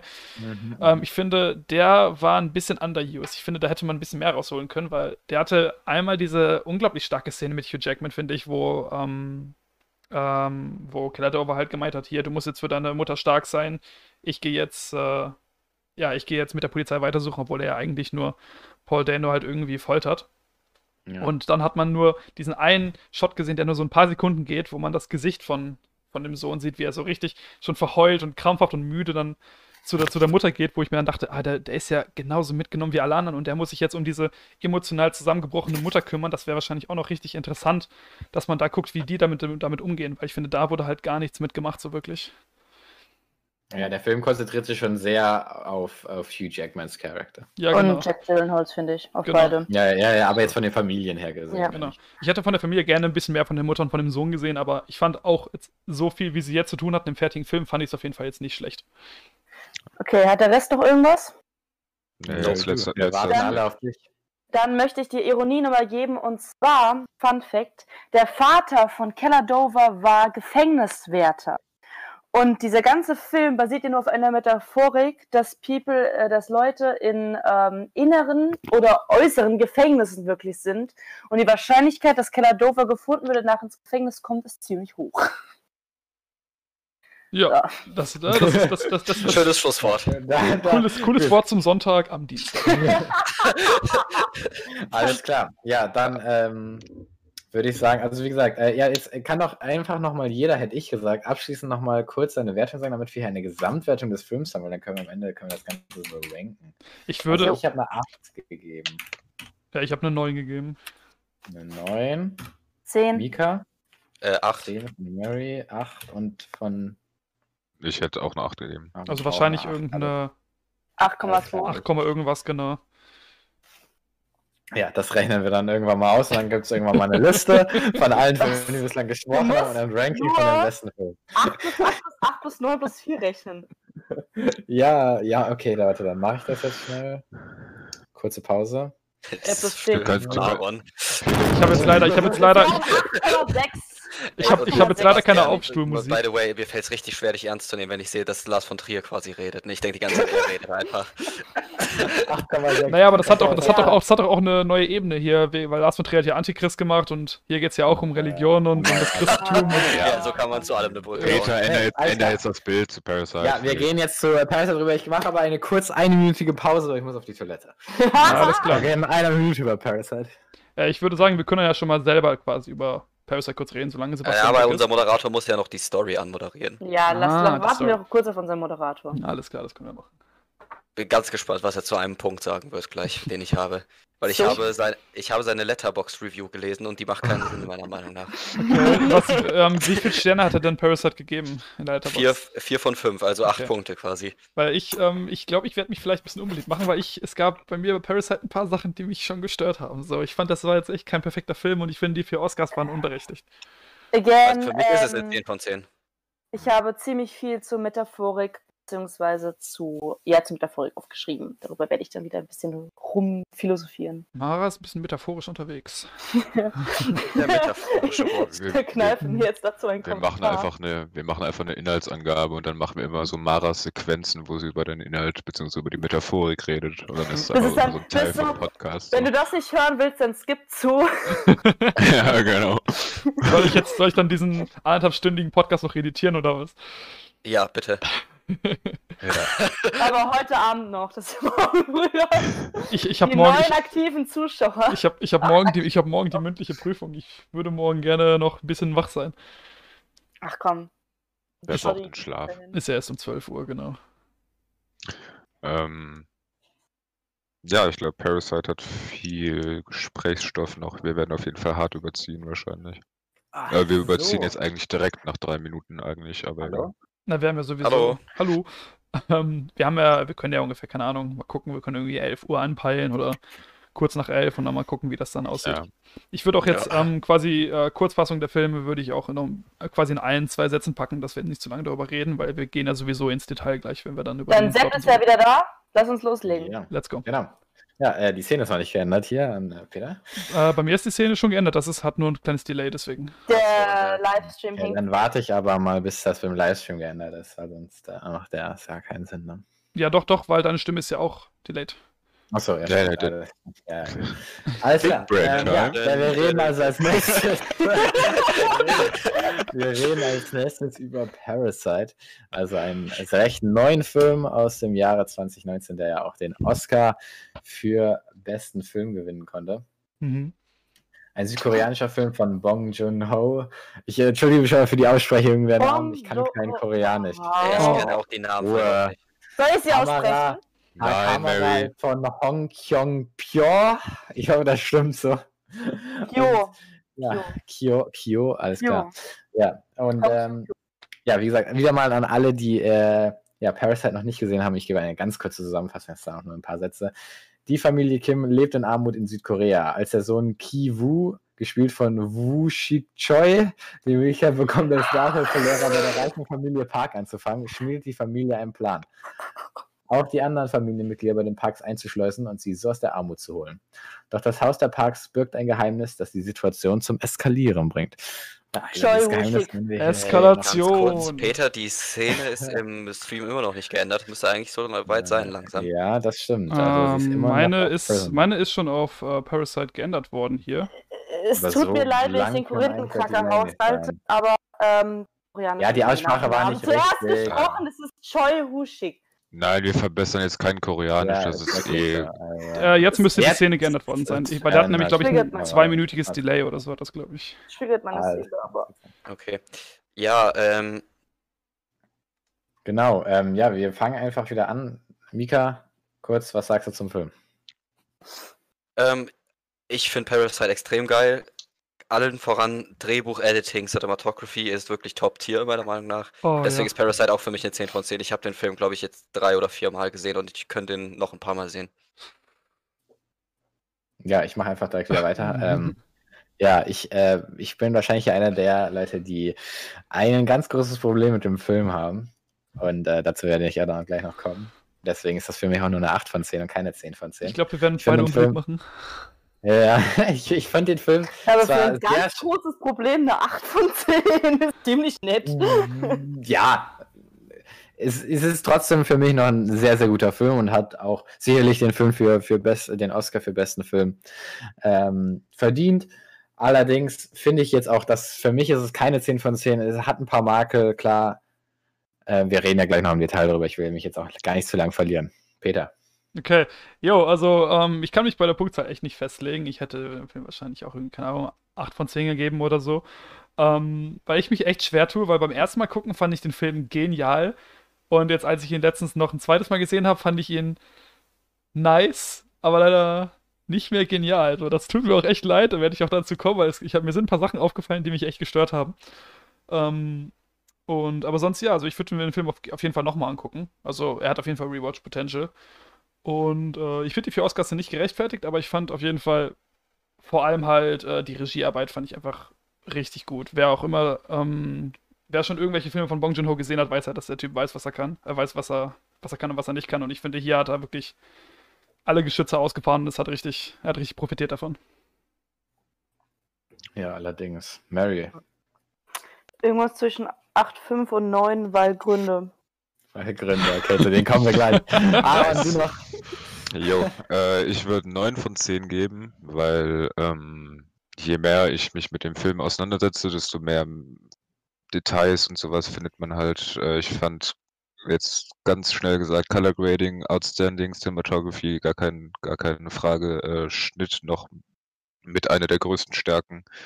Ähm, das Storytelling an sich auch unglaublich, aber ähm, ja, auf jeden Fall nicht, äh, für mich nicht 10 von 10, weil ich weiß nicht, ich weiß bis zu diesem Moment jetzt gerade nicht warum, aber ähm, irgendwie sträubt sich irgendwas in mir dagegen, das als perfekten Film. Und für mich sind 10 von 10 eben ein perfekter Film, deswegen ähm, You are racist, man. Das, das, werden wir, das werden wir dann jetzt erfahren, was dann jetzt Ja, wen ich aber Careful, Icarus. Hätte jetzt auch direkt mal Aaron was gefallen, weil, weil das würde mich tatsächlich interessieren. Dir ist das Ja. Color Grading in dem Film so krass aufgefallen, oder wie? Weil das wäre jetzt zum Beispiel so, das ist mir nicht so aufgefallen. Doch, mir ist das- Color Grading tatsächlich äh, jetzt nicht von wegen, dass ich halt den Film angeguckt habe und da gedachte, oh mein Gott, das sind so schöne Farben da. ähm, Nein, aber wenn man, wenn man sich halt vor allem äh, behind the scenes oder halt äh, so, da, da komme ich aber später zu, halt noch ein paar ähm, ja, unedited Footage halt anguckt, dann sieht man auf jeden Fall, äh, was da alles bearbeitet wurde und vor allem theoretisch die Farben haben halt auch immer eine Bedeutung, mehr oder weniger. Zum Beispiel der, äh, der Rasen von den Parks sieht halt nicht so grün aus, wie er da ist, aber es, du kannst natürlich einer reichen Familie wie denen halt keinen keinen Acker dahin packen, so wie es halt in Wirklichkeit war, weil es halt irgendwo in der Sonne so, das ist ganz normal. Aber wenn man zum Beispiel darauf achtet, dann ist das Haus von den Parks auch immer in einem goldenen Gelbstich so, also nicht ganz gold, aber auf jeden Fall halt immer in, einem, in irgendeinem Gelbton und eben äh, das Haus der äh, Kims Genau. eben in einem, äh, wenn ich mich recht entsinne, sehr kaltem Blauton. Und äh, ja, das ist halt Storytelling auch auf der Farbebene. Deswegen ist halt für mich das Color Grading outstanding gewesen. Aaron hat bemerkt, dass Rohaufnahmen von einem Film nicht so gut aussehen. nee, nein. aber finde ich interessant, finde ich interessant. Aber, aber ich meinte halt, dass sie, dass halt genau entschieden wurde, welche Farben halt nochmal herausstechen, weil ich finde, der Rasen ist halt schon outstanding. Hm. Das ist echt, das ist echt ein so geiler Rasen. Also ja, das ist Aber- mir tatsächlich beim Film echt nicht so Ja. aufgefallen. So interessant. Doch, ja. doch, doch, das ist. Doch, Ja, da gehen wir später nochmal drauf ein, das ist jetzt blöd. äh, vor, allem, vor allem die HDR-Version des Films war eye-poppin, wenn man das so sagen kann. Weißt, weißt du, was noch Eye-Poppin war? Diese Präzision der Kamera in der Villa, diese Fahrten. Ja, die waren richtig so, so smooth, so, Oh, die so, so, so So perfekt. geil. Kein, ich habe ich hab drauf, ich habe beim letzten Zeit mal drauf geachtet, ich habe keinen Wackler gesehen. Natürlich bei den ähm, Kims dann, Kims, ja, Kims waren die, ähm, aber da war natürlich dann nicht mehr so die smoothen Kamerafahrten, aber das hatte diese Perfektion in der Villa bei den Reichen und das nicht ganz perfekte Es, bei den es war auch Armen. nicht mal so das smooth Haus bei denen von den Kims.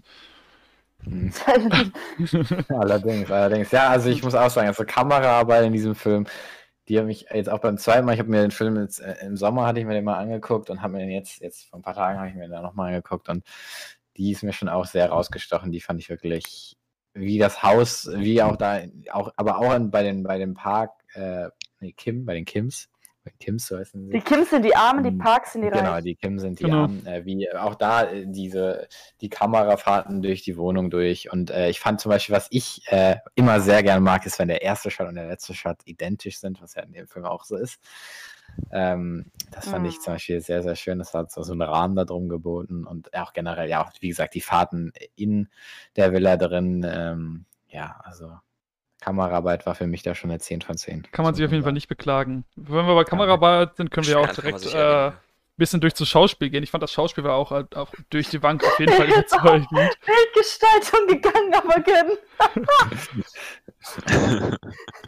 ähm, ja, Scha Schauspiel, ja. Also ich, ich muss tatsächlich sagen, mir ist kein Schauspiel mega krass rausgestochen. Ähm, dass das jetzt irgendwer richtig krass überzeugt hat, wie es jetzt zum Beispiel in Prisoners für mich war. Allerdings war jetzt auch niemand da, wo ich gesagt habe, puch, der ist schlimm. Was mich jedoch gestört hat, und da muss ich tatsächlich eine sehr starke Empfehlung aussprechen an alle, die den Film auf Deutsch schauen wollen, schaut ihn euch nicht auf Deutsch an. Weil die Synchronsprecherin von der Mutter hat mich beim ersten Mal schon so genervt. Und beim zweiten Mal hat die, beim zweiten Mal Hast du den auf Koreanisch geguckt? ich habe mir den auf Koreanisch geguckt mit Deutsch. Das ist so oder besser. ist das es ist besser. so viel besser. Die deutsche Synchronsprecherin von der Mutter ist unter aller Sau. Die fuckt mich so ab. Die redet so. ey. Language, Language, Wir sind nicht 18, Tut mir leid. hier. Aber nee, die hat mich beim ersten Mal schon so genervt. Deswegen mochte ich die Mutter mehr beim ersten Mal gucken auch nicht. Ich mochte die Mutter beim zweiten Mal gucken zwar auch nicht, aber dazu kommen wir auch gleich noch, wen ich überhaupt da mochte. Meinst du Aber, ähm, die Mutter von den ähm, Kims oder die Mutter von den ja, anderen? nein, die Mutter, die Nee, Mutter von den von den. Kims. Ja, genau, die Mutter von den Kims meine ich. Okay. Meint, Ganz. Schlimm, Yes. ganz schlimm. Deswegen, also da wirklich eine Empfehlung für alle, die sich den Film anschauen. Schaut ihn auf Koreanisch an und schaut ihn euch mit deutschen Untertiteln an. Viel, viel besser. Ich muss auch Aber sagen, zu den ganz deutschen Schauspielern Ja. mal ganz kurz. Und zwar, ich fand bei den Schauspielern die Schauspielleistung von allen ziemlich gut. Und das Schöne war halt, was er dem, für den Film spricht, keiner ist, natürlich, wir hatten unseren Hauptcharakter in Anführungszeichen, den Mr. Kevin, den Kim Kyung. Und ähm, der ist natürlich, hat ein bisschen mehr Screenpräsenz gehabt, aber alle hatten ihre Screenpräsenz. Und alle, man hat allen so viel Screenpräsenz gegeben, dass man die, die Hintergrundzüge, also die, die, ähm, warum die so gehandelt haben, konnte man nachvollziehen. Aber was ich halt ganz geil fand, war ähm, Kim Ki-taek, beziehungsweise der Vater, der Oh, gespielt ja. von Song Kang-ho. Das ist nämlich, der hat eine, dieser Mann hat keine klassische Schauspiel ähm, das ist mir auch aufgefallen. sich. Ich habe den mal gegoogelt Mhm. und das, dass er trotzdem so rausgehauen hat, das fand ich echt faszinierend. das Hat wollte ich nämlich auch ansprechen.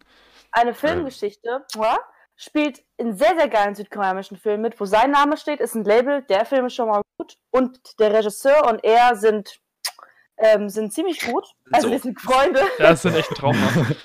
Und zwar- Sorry, über welchen Charakter reden wir gerade? Den? Vater von der Armfamilie. der Kim. Okay, okay. Der Regisseur Bong Joon-ho hat schreibt nämlich seine Rollen exklusiv für Kan-ho. Also für den Schauspieler. Ja, und haben schon, glaube ich, vier Filme, Stand 2019, zusammen gemacht. Ich weiß nicht, ob jetzt noch einer Ja, die haben echt eine beeindruckende Filmografie hinter sich, die beiden. Ja, es ist auf jeden Vor Fall allem, geil. zum- vor allem halt äh, zusammen. Ich liebe den Vater in diesem Film. Äh, das Schauspielerische vom Vater finde ich genial. Ich finde, das ist auch mit Abstand der beste Schauspieler, obwohl halt alle ihre Rolle auf jeden Ja. Fall glaubwürdig So. abliefern. Ähm, ich würde Äh, auch. ganz kurz. Jo. Ja, okay. Äh, ja, also ich wollte noch was zur Cinematography auf jeden Fall sagen. Und zwar, wir haben hier richtig oft äh, Longtext drin, auch in Mm. Dialogszenen und dadurch wirken diese Dialogszenen richtig organisch in dem Film, weil nicht äh, Schuss gegen Schuss mäßig die ganze Zeit hin und her gekartet wird, sondern die Kamera Oh. fährt so um die Leute rum und äh, geht von dem einen zum anderen und das passt richtig gut zu der Erzählung. Dadurch fühlt sich der Film einfach viel flüssiger und echter an. Ne. Und gleichzeitig wollte ich direkt dazu betreffend noch eine Story-Ebene ansprechen. Und zwar äh, werden in dem Film immer, wird in dem Film öfters eine Linie angesprochen, die nicht überschritten werden darf. von dem Vater der Mhm. Reichen von, von den Mhm. Parks. Und ähm, diese Linie ist richtig häufig äh, Cinematography-seitig im Bild. Nämlich gibt es richtig oft so eine Linie und diese wird halt nicht überschritten, außer wenn sie auch äh, storytechnisch überschritten wird. Das ganz besonders ist mir das in der Szene aufgefallen Mit im. Auto. Nicht ja, bei der bei Pfirsich. Pfirsich auch. bei Bei Pfirsich Pfirsich fand ich auch, das aber das meinte ich jetzt nicht. Äh, und zwar im Auto, da sagt der Fahrer, also der neue Fahrer quasi aus der armen Familie, äh, er sagt, äh, aber, sie, aber sie lieben doch ihre, äh, ihre Frau oder nicht. Und dann schwenkt die Kamera das erste Mal im Auto, anstatt zu cutten. Mm. Und dadurch ist die Linie quasi bildlich überschritten. Und das fand ich eine extrem powerful Szene, weil bei der Szene hat man auch so gecringed ein bisschen, weil das ist halt so eine Mhm. Frage, die fragt man seinen Arbeitgeber eigentlich nicht, Hm. nur wenn man einfach nur der Fahrer ist. Ja. Ja, man- ähm, Das hat man auch direkt gemerkt, so, dass, dass da ist er zu weit gegangen. Das war echt sehr gut umgesetzt, das stimmt. Ähm, kurz noch Was- zu Schnitt. Oder, ja.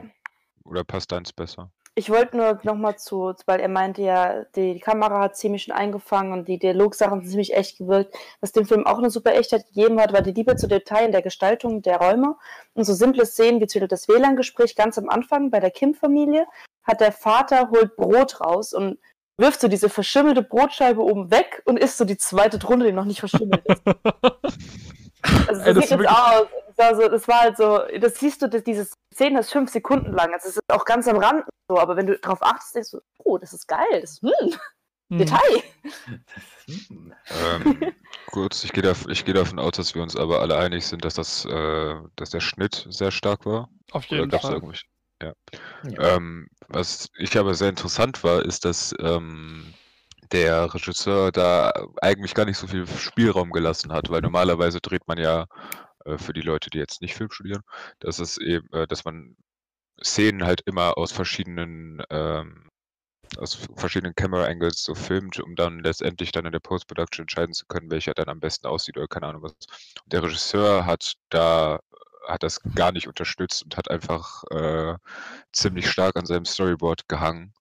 So als Hm. ob es halt ein theoretischen Anime wäre, wo halt von Anfang an klar ist, welche Einstellungen sowas gemacht wird.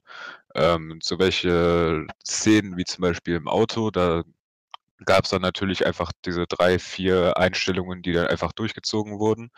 Aber ähm, zum Beispiel äh, Herr Kevin mit der Tochter von Park, ähm, die Szenen, wenn die alleine sind, äh, gab es immer nur in einer Einstellung und wenn der Take gut war, dann wurde auch der Take genommen und da wurde kein einziges, äh, kein einziger Shot mehr mehr gemacht, als gemacht werden musste. Hm. Und das fand ich halt sehr interessant, weil man halt äh, zum Beispiel durch diese Details, die Mika gerade gesagt hat, dieser Schnitt äh, mit dem Dings kommt ja nur dadurch, zu, äh, dadurch äh, zustande, dass der äh, Editor eben ähm, die Entscheidung getroffen hat, dass er halt so schneidet, dass es eben diese, äh, dass es eben diese, ähm, diese Linie dann tatsächlich auch überschritten wird, auch im visuellen.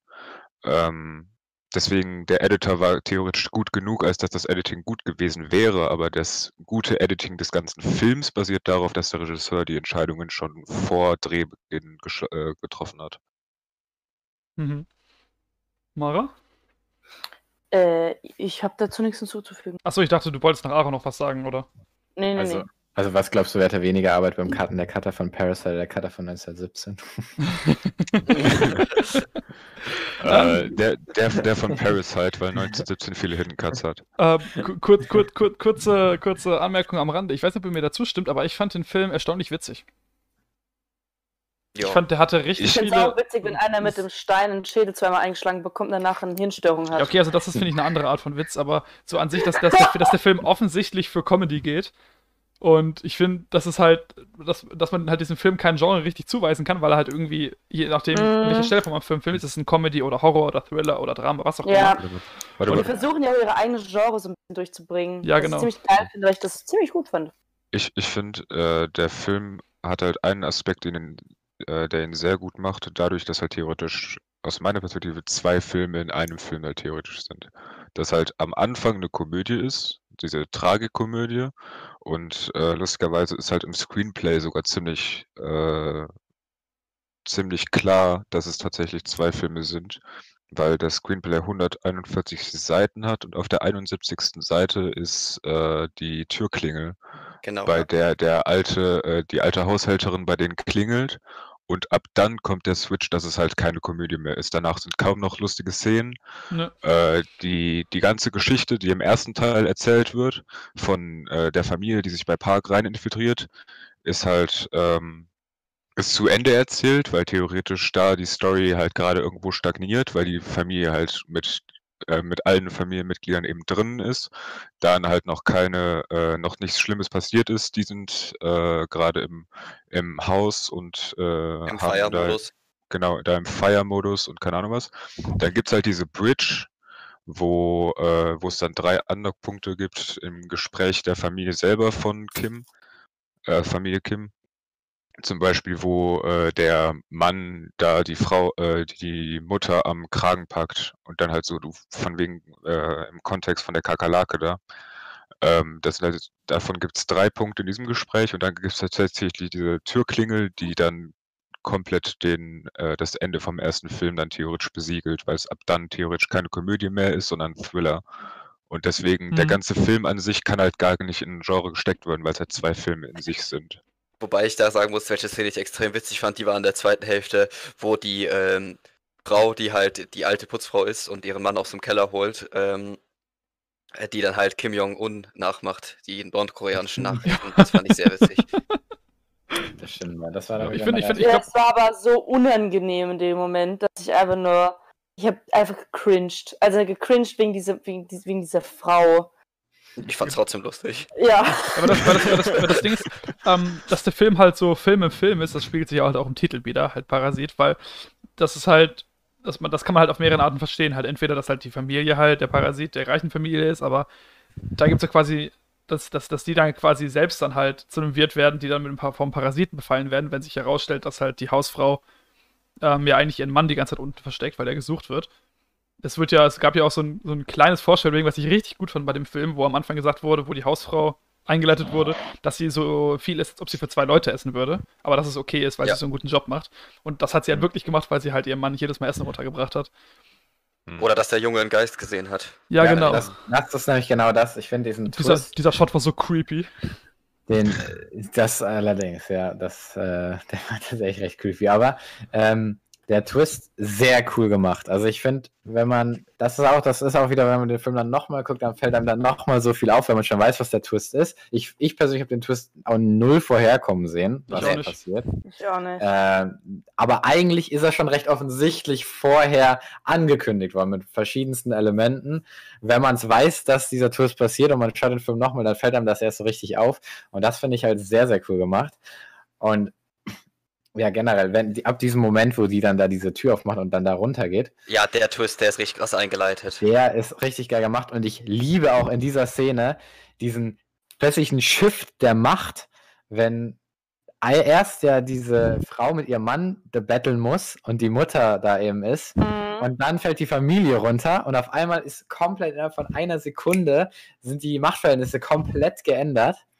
Und jetzt ist auf einmal die Familie Kim, die da betteln muss und sagt, bitte schick das nicht ab, bitte, bitte lassen wir das. Lass das finde ich mich auch. Bitte das helfen Sie mir, ich Bitte helfen Sie mir, ich bin in Gefahr. da, darauf bezogen und auch noch auf ähm, die Bildsprache bezogen, hätte ich nämlich da auch noch.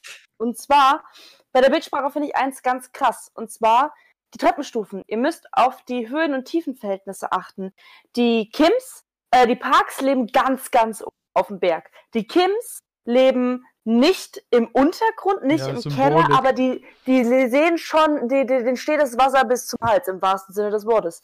Und dann gibt es die ähm, Wangs, und die leben wirklich im Keller. Das ist die Familie, wo der, der, der Parasit sozusagen auch. Mhm. Und das finde ich ziemlich interessant, vor allem wenn man dann auf die Umwelt bezogen sieht. Das ist ja auch, ähm, äh, er spielt ja darauf an, dass diese Treppen, diese Umweltkatastrophe ähm, Gesellschaften spaltet, beziehungsweise Klassen spaltet, weil dieses, ja, es hat geregnet, unser Campingausflug ist ins Wasser gefallen, ist für die anderen eine Existenzkrise. Deren Heim wird überschwemmt, sie können nicht mehr daheim schlafen. Und das fand ich auch richtig toll ähm, zum Thema Grenzüberschreiten und sowas, als die Mutter telefoniert hat und der Vater gefahren hat, also der, der Kim-Vater. Ähm, einmal, wir hatten eine Fußszene drin, meine Damen und Herren. oh ja, ja, ganz am Ende Hm? von der Szene. Und ähm, sie hat ja gesagt, what a blessing. Also was, was, wie toll es doch war, dass es geregnet hat, weil jetzt der Himmel so schön. Also das, was sie für sie ein Blessing war, war für ihn, er hat dem Vorabend noch versucht, seine Le überlebenswichtigen Sachen aus seinem Haus zu retten. Ähm, und er hat mit der Situation gar kein Zuhause mehr. Und das finde ich dann halt auch so krass, wenn du siehst, du hast diese extremen Klassengesellschaften, die da wiedergespielt werden, und aber auch gleichzeitig diese Tragik, was du gerade meintest, Sebastian, und zwar diesen Klassenkampf, der aber dann unter den gleichen Klassen stattfindet. Anstatt dass man gegen den Höchsten geht, sozusagen, kämpfen die sich gegenseitig. Eben war es noch, Schwester hilf mir, danach war es, warum nennst du mich Schwester, du Luder? Diese ja, Szene, genau. wo die Familie zu runterfällt. Dem, zu dem Thema ganz ja. kurz. Äh, ganz, ganz wichtig auf der metaphorischen Ebene, finde ich auch, sind die Fenster. Der Film eröffnet mit einem Fenster, mit einem richtig kleinen, in, in quasi einem Keller fast schon. Mhm. Und später in der Mitte des Films sitzen sie vor diesem Riesenfenster von den, vor den Parks. Und quasi sind diese mhm. Fenster so eine Metapher für Wohlstand. An sich, äh, diese. diese Am Ende ähm, sind sie wieder vor dem kleinen Fenster. Ja, genau. An, an, ja. an sich diese, diese, ähm, diese bildliche Sprache von der Arm- und Reichschere, wie krass hier auch, ähm, ausgedrückt wurde, als zu der äh, infamous Fußszene, die Mara angesprochen hat. Ähm, es, ist ja, es ist ja auch so, es wird ja auch am Anfang eher so als Gag dargestellt, dass ähm, die Vaterfigur von den Kims, dass sie nicht so gut riecht. Dass er irgendwann, weil man merkt, dass es für ihn ein sehr ernstes Thema ist. Und mm. ähm, dann gibt es, finde ich, diese eine Szene, die einfach genial inszeniert ist, wo ähm, ähm, der Vater der reichen Familie seiner Frau das erzählt, dass äh, er ein bisschen komisch riecht. Und das nächste Mal, wo sie mit ihm äh, mit dem Auto fährt, merkt sie das, macht dann das Fenster runter. Und dann sieht man im gleichen Shot, wo sie das Fenster runter macht, wie sie ihre nackten Füße auf den Beifahrersitz gelegt hat, so richtig in sein Gesicht. Mm. So, wo man Aber so richtig. Ja. ja wohl. Ja, genau. Ähm. Und dieses, was, was sorry, das, dann bin ich auch fertig danach. Ähm, was ich einfach diesen, äh, diesen krassesten Gegensatz finde, ist, dass, also von dieser Arm und von dieser Arm- und äh, Reichsschere, dass einfach die, ähm, dass die Kims einfach äh, eine Treppe nach oben steigen müssen, um aufs Klo zu gehen. Ja. ja. Also. Ganz kurz, dann bin ich auch so gut wie fertig. Und zwar nochmal ganz kurz auf diesen Klassen bezogen. Und zwar hatten wir auch, dass der für den Park, es ist ja so selbstverständlich, dass er im Flur das Licht angeht, wenn die Treppen hochsteigt zu seinem Zimmer. Und Ralf rafft gar nicht, die, dieses, es ist für ihn selbstverständlich und er sieht gar nicht den Arbeiter dahinter, weil unten steht ja der Mann der eigentlichen Haus, Haushälterin ähm, und haut oder drückt eigentlich mit seiner Hand diese Lichter immer an, wenn er vorbeiläuft. Mhm. Und, am, und am Ende wo er an dieser Party liegt und dann die Tochter erstochen hat, ähm, sagt er Respekt! Und dieser Respekt kommt aber auf keinen Fall auf beiden Weg. Er hat Respekt für ihn sozusagen, aber der Respekt kommt nicht zurück, was dann nochmal schön gezeigt wird. Die Schlüssel werden geworfen, obwohl die fucking Tochter stirbt, besteht er trotzdem drauf, nur weil sein Sohn ohnmächtig geworden ist, dass die Schlüssel geworfen ist. Ob der einen epileptischen Anfall hatte, bin ich mir nicht sicher. Für mich er ohnmächtig. Ähm, und dass er aber trotzdem noch diese Sekunde nimmt, um sich da mal ganz angewidert die Nase zuzuhalten. Mhm. Da, und ja. da hat er es doch bei dem Vater Tick gemacht und dann ist er komplett. Das, hat, das ist auch schön gewesen. Der Vater hat es langsam aufgebaut und das hat dann dieses Klick gemacht. Dann ist er los. Hm. Um, ähm, äh, ich wollte noch kurz was zur Metaphorik. Wenn genau, das würde ich nämlich, ich würde nämlich, dass wir so langsam das abschließen und dann äh, mhm. zu den Sachen kommen, die mich zumindest ein bisschen gestört haben, dass wir da noch ein bisschen Zeit haben, darüber ja, zu reden, damit ich mich ja, auch unbeliebt machen kann. Dann, dann, lass, dann lass mich noch kurz Symbolik abschließen. Ähm, das mit den Treppen ist ja offensichtlich gewesen, aber halt auch die Treppen innerhalb des Hauses äh, oder beziehungsweise generell vom Haus der Parks, dass zum Beispiel ähm, die äh, dass die Symbolik eben auch ist, dass man, äh, wenn man innerhalb des Hauses theoretisch die Treppen hochgeht, dass man dann eben auch äh, auf die ähm, andere Ebene der Gesellschaft theoretisch gehen kann, dadurch, dass der ähm, dass man zum Beispiel oben zu den Schlafzimmern geht, was ja, was ja zum privaten Raum theoretisch der Parks gehört, äh, als äh, Das ist alles privater Raum.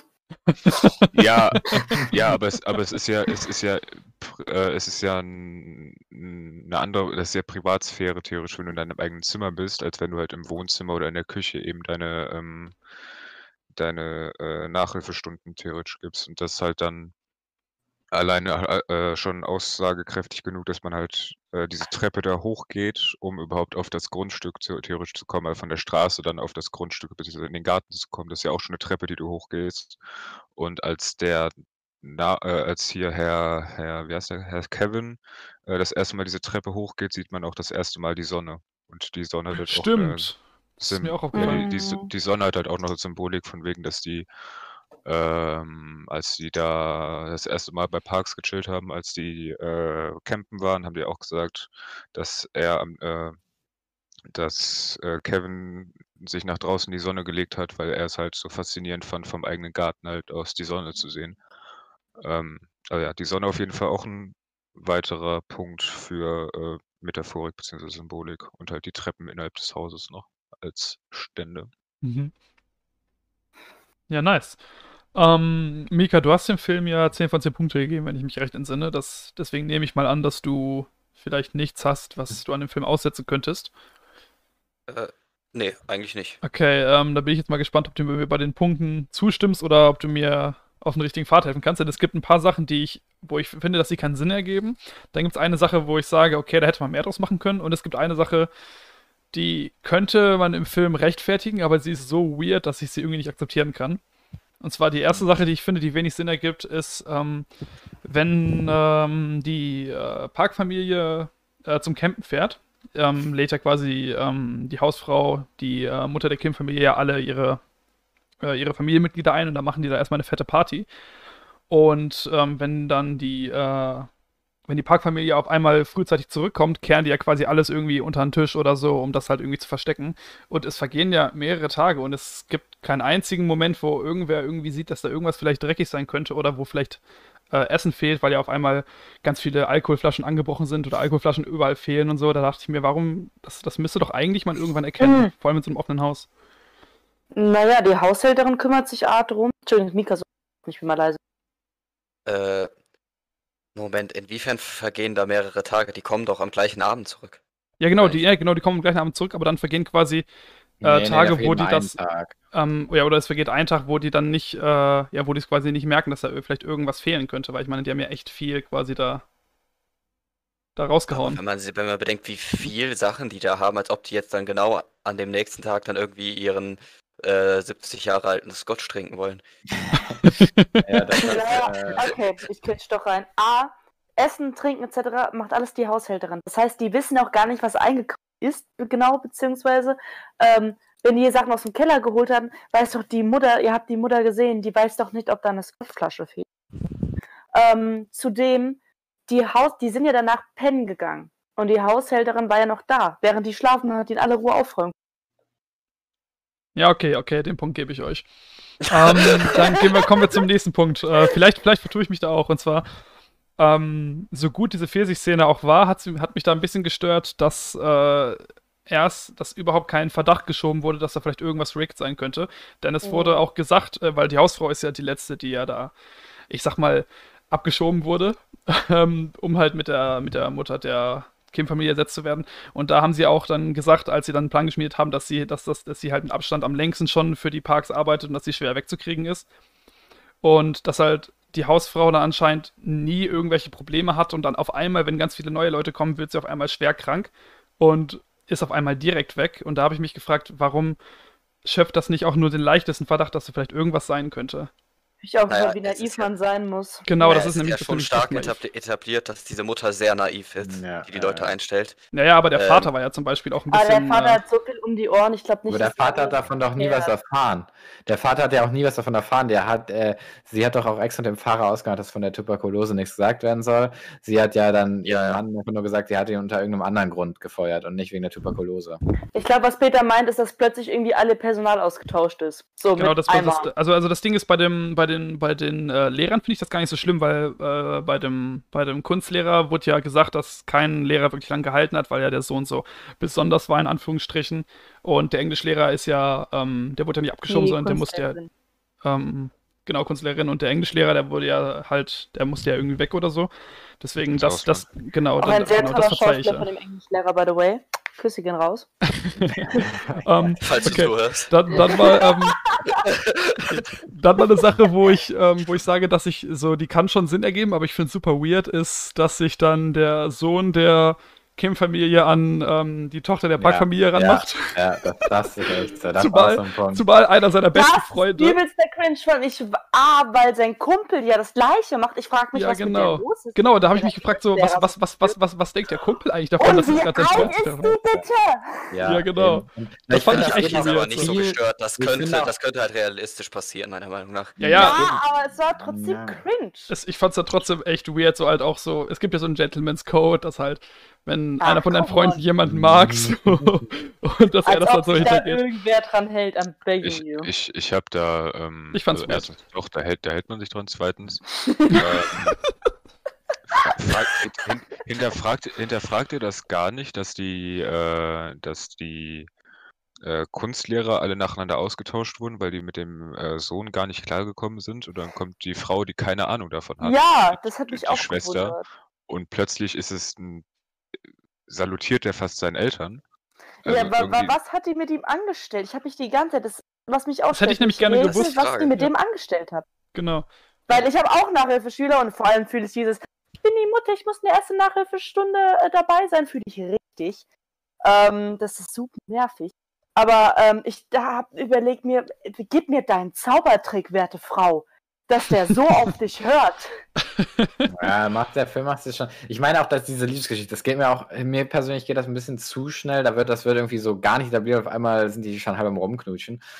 Ähm, und das, das wird halt auch nur genommen, damit dieser Herr Kevin immer zu den ganzen Sachen mit eingeladen wird und immer mit dabei ist. Genau, weil das seine ist Rolle der war halt, einzige Grund. se- seine Rolle war, hing halt nur darauf, dass er halt seine Familie anfing einzuschleusen und dann hat seine Usefulness sein Ja, Ende gefunden, sage Das ich ist jetzt halt mal. ja schon. Ja, ich finde es nicht so unrealistisch, dass die sich so, dass die sich so schnell da intim anfreunden. Ich finde das nicht so unrealistisch. Äh, Also Ähm, ich, ich finde es nicht so unrealistisch. Ich finde auch, dass sie, dass sie sich anfreunden, finde ich auch nicht unrealistisch, aber ich finde es halt weird so.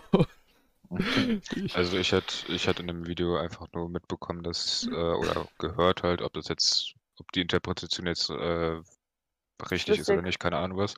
Äh, aber dass die gar kein wirkliches, dass sie gar keine wirkliches äh, Beziehungspotenzial mit dem vorherigen äh, Englischlehrer hatte, sondern dass die halt irgendwie immer äh, sich an ihren Nachhilfelehrer ranmacht, egal es da tatsächlich ist. Das wird halt erklären, warum es so schnell ist.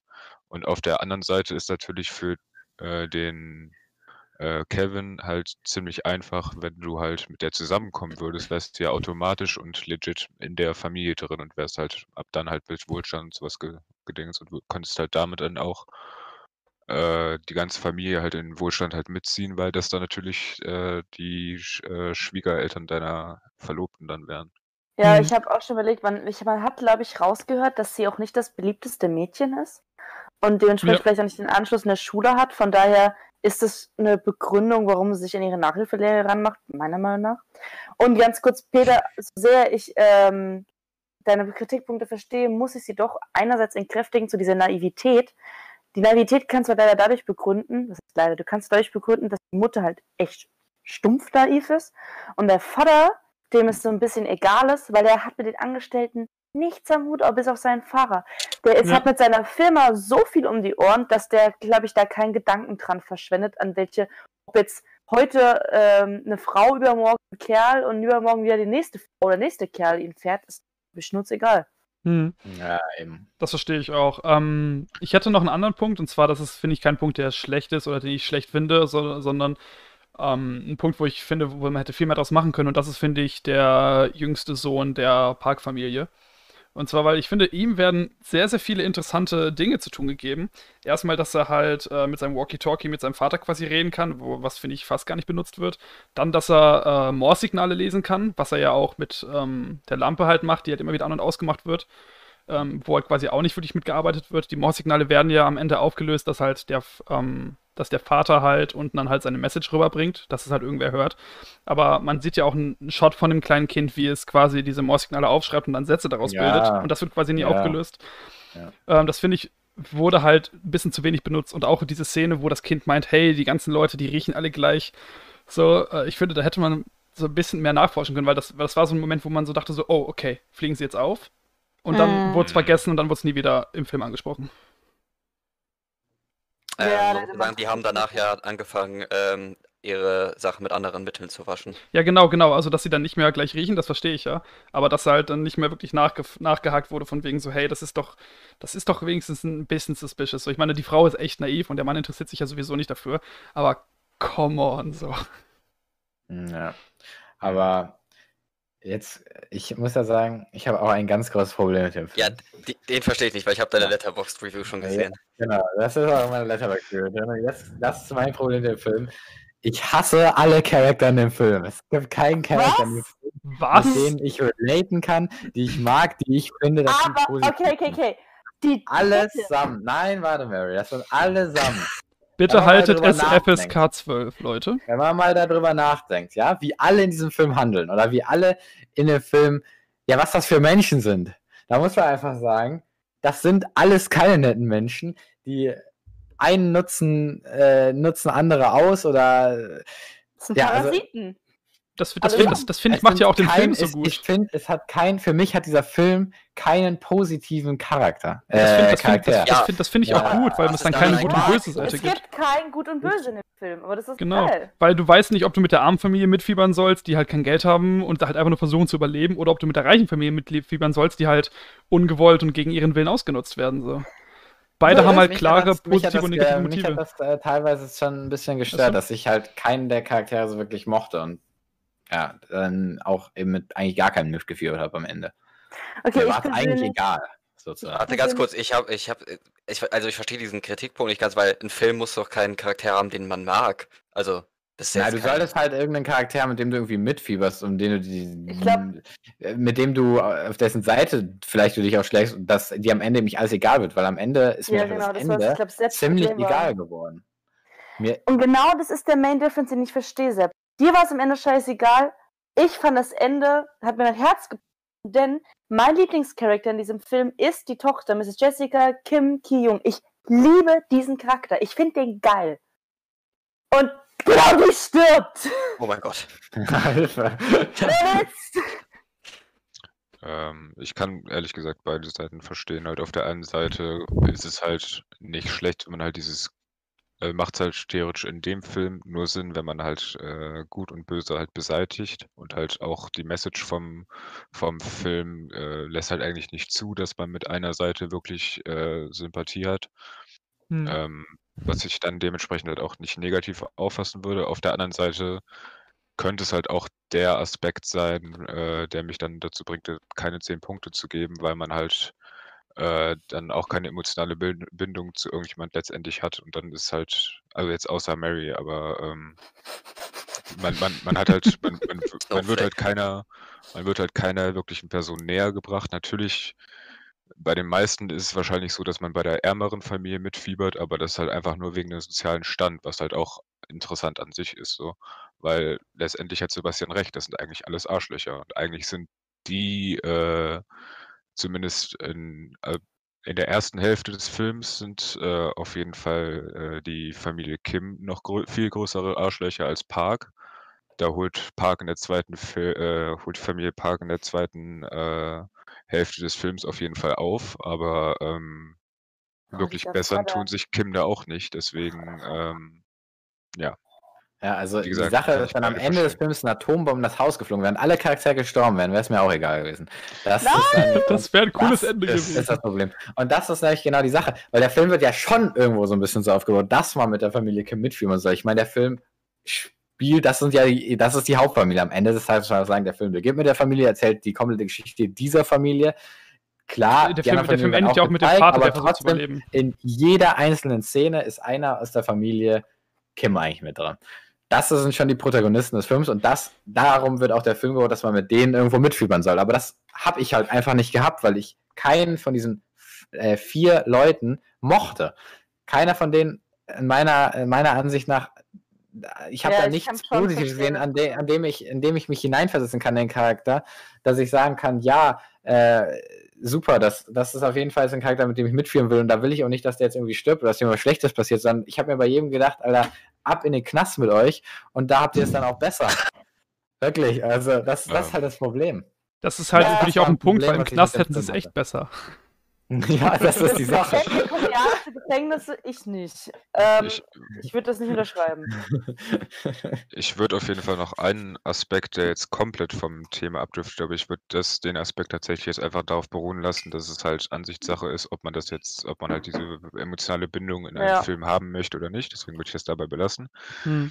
Ähm, jetzt halt die Frage, habt ihr noch größere Themen, die angesprochen werden wollen? Weil ich habe noch ein größeres Thema, das ist aber ein ziemlich harter Cut, weil es halt nicht mehr inhaltlich Ich wirklich habe ist, nur noch Ich zwei hab- Sätze ich hab- zum Ende. Das Ich will ich, habe will ich eine, nämlich eine sagen. Sache inhaltlich, die eher Ja, kurz ich ist. Ich habe nur noch zwei Sätze zum Ende, dann bin ich durch. Alles klar. Dann fangen wir mit Aaron einfach an. Nee, ich würde Ja. sagen, wir fangen mit Mary an, weil, Mar weil Aaron hat Mary hat großes doch was Thema. zum Ende. Also- Lass Nee, doch nee. das zum Ende aber machen. Lass Genau, das das halt wirklich zum Ende am Ende Die letzten zwei Sekunden der Endcredit sozusagen. Ach so, okay, ja, dann Ja. würde ich sagen. Ja, nee, ich Aber, wollte ähm, nur noch was zum Inhalt sagen. Ja, dann, Aaron, fang du jetzt einfach noch den Punkt an, dann kann jeder noch einen Okay. abschließenden Satz sagen. Ähm, wie viele VFX-Shots gibt es in dem Film? Was glaubt ihr? Zu viele, aber man sieht's nicht. Ich habe den VFX-Breakdown gesehen. Hm? Das- ich okay, auch, ich habe das- auch gesehen, da das- gibt es krasse VFX drin, Quasi- das ganze Haus einfach nicht echt Ja. ist. Also Wollte die gerade sagen. Genau.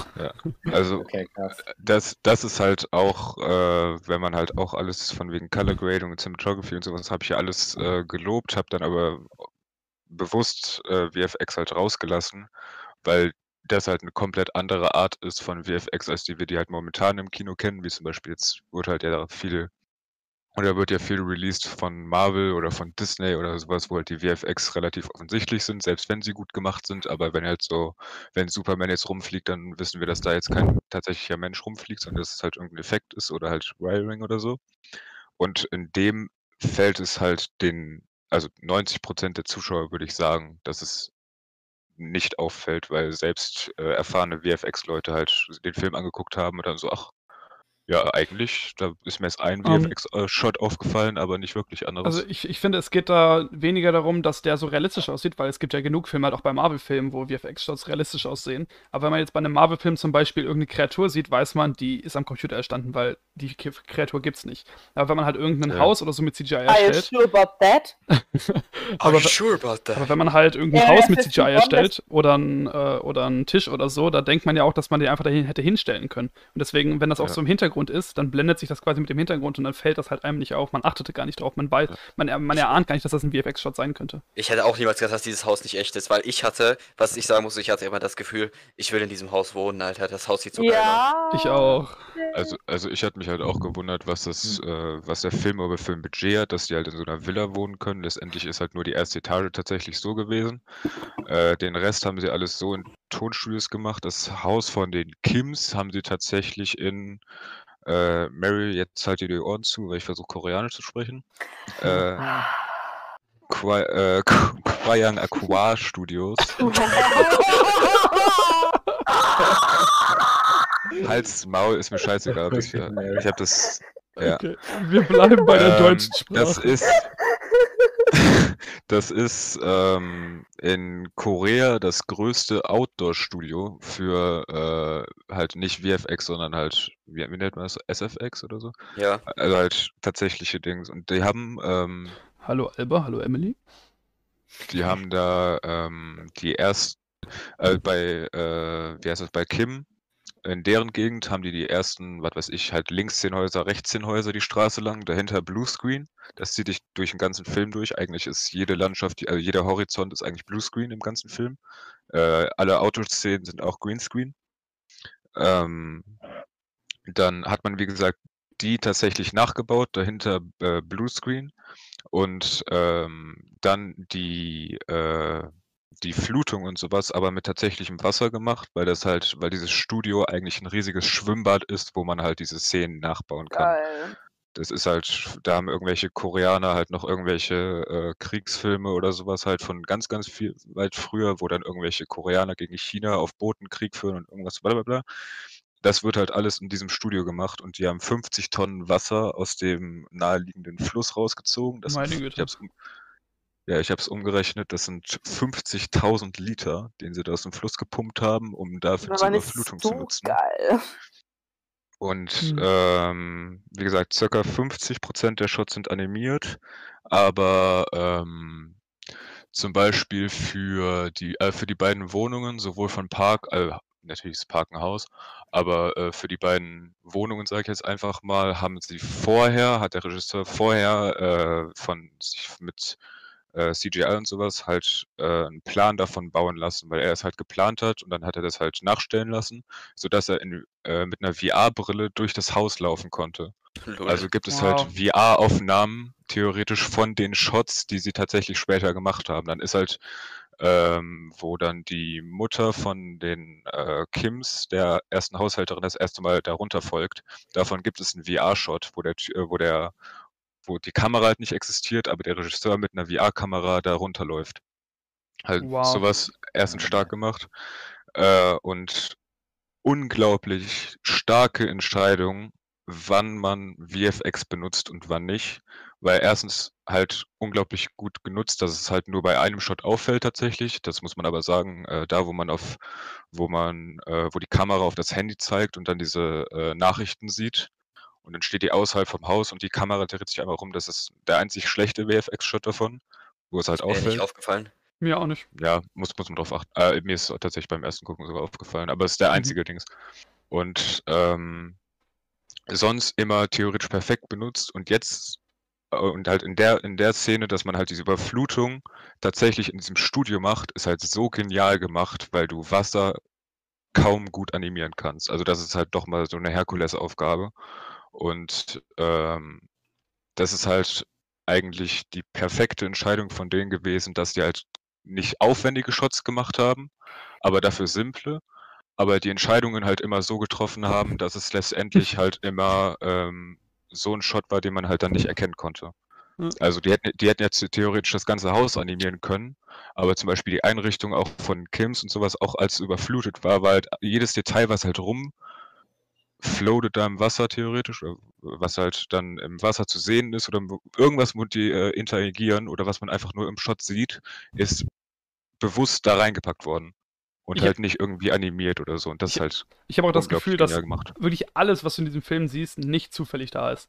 Wirklich so, jedes Ja. kleinste Detail hat irgendeinen Purpose da zu sein. So, du kannst halt in ja. je, kannst halt bei jedem Shot eigentlich anhalten und irgendwas entdecken, so was halt, was halt für diesen Ja, Film wobei- spricht. Ja, wobei das ist in äh, vielen sehr, sehr guten Filmen ist das eigentlich äh, tatsächlich meistens so. Naja, es ist halt, schon ist da alles kein, durchdacht ist. Parasite ist da ist da echt keine Ausnahme so. Le letzten zwei Sätze Ja, dazu.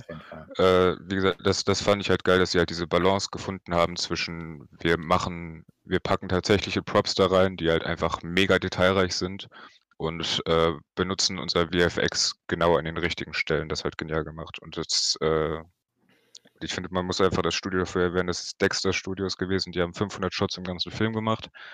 Ähm, wie gesagt, für, in meinen Augen perfekte Arbeit von denen. Hm. Bis auf, Ja. bis auf den einen Shot. Kann ich auch. Äh, ich will nur eine ganz kurze inhaltliche Sache fragen. Ja. Äh, was sagt ihr, äh, was bedeutet der Stein, der immer wiederkehrt, den die Familie geschenkt bekommt? Hm, Ja, den wollte ich ja tatsächlich auch noch ansprechen, diesen Stein. Der Ähm, Stein sollte ähm, Wohlstand der Familie bringen, am Ende hat er Tod. Ich fand äh, auch diese Ironie gut, dass ja dieser Stein diesen Wohlstand bringen soll und das dann auch der Stein ist, mit dem er dann äh, ja, dieses, Erschlagen wird. Fast erschlagen wird. weil er eigentlich der ist, der die Familie da in den Wohlstand bringt, aber auch er ist der Erste, ist, der von diesem Wohlstand erschlagen wird. Ja, wo dann dieser eine Shot, wo der Typ dann nochmal diesen Stein auf ihn draufschmeißt, man sieht nur so, Das, vor allem, das war so, ich bin halt wirklich so, oh Gott, die haben drauf gehalten. ja, wirklich. Vor allen Dingen, das, das war auch so ein echter, Sch- weil das hätte ich nicht gedacht, dass der Film tatsächlich in so eine Richtung geht. Äh, und auf einmal seine Hauptcharakter quasi abschlachtet. Ähm, Der ist, ja, aber der ist ja nicht anders gestorben. Das gesehen, hatte richtige Ja, ja, er ist nicht das gestorben. Ende. Ja, ja, das stimmt. Keiner. Aber man muss ja sagen, am Ende des Tages, und das wäre nämlich jetzt noch eine Frage, die ich an euch stellen würde, passiert das Ende wirklich?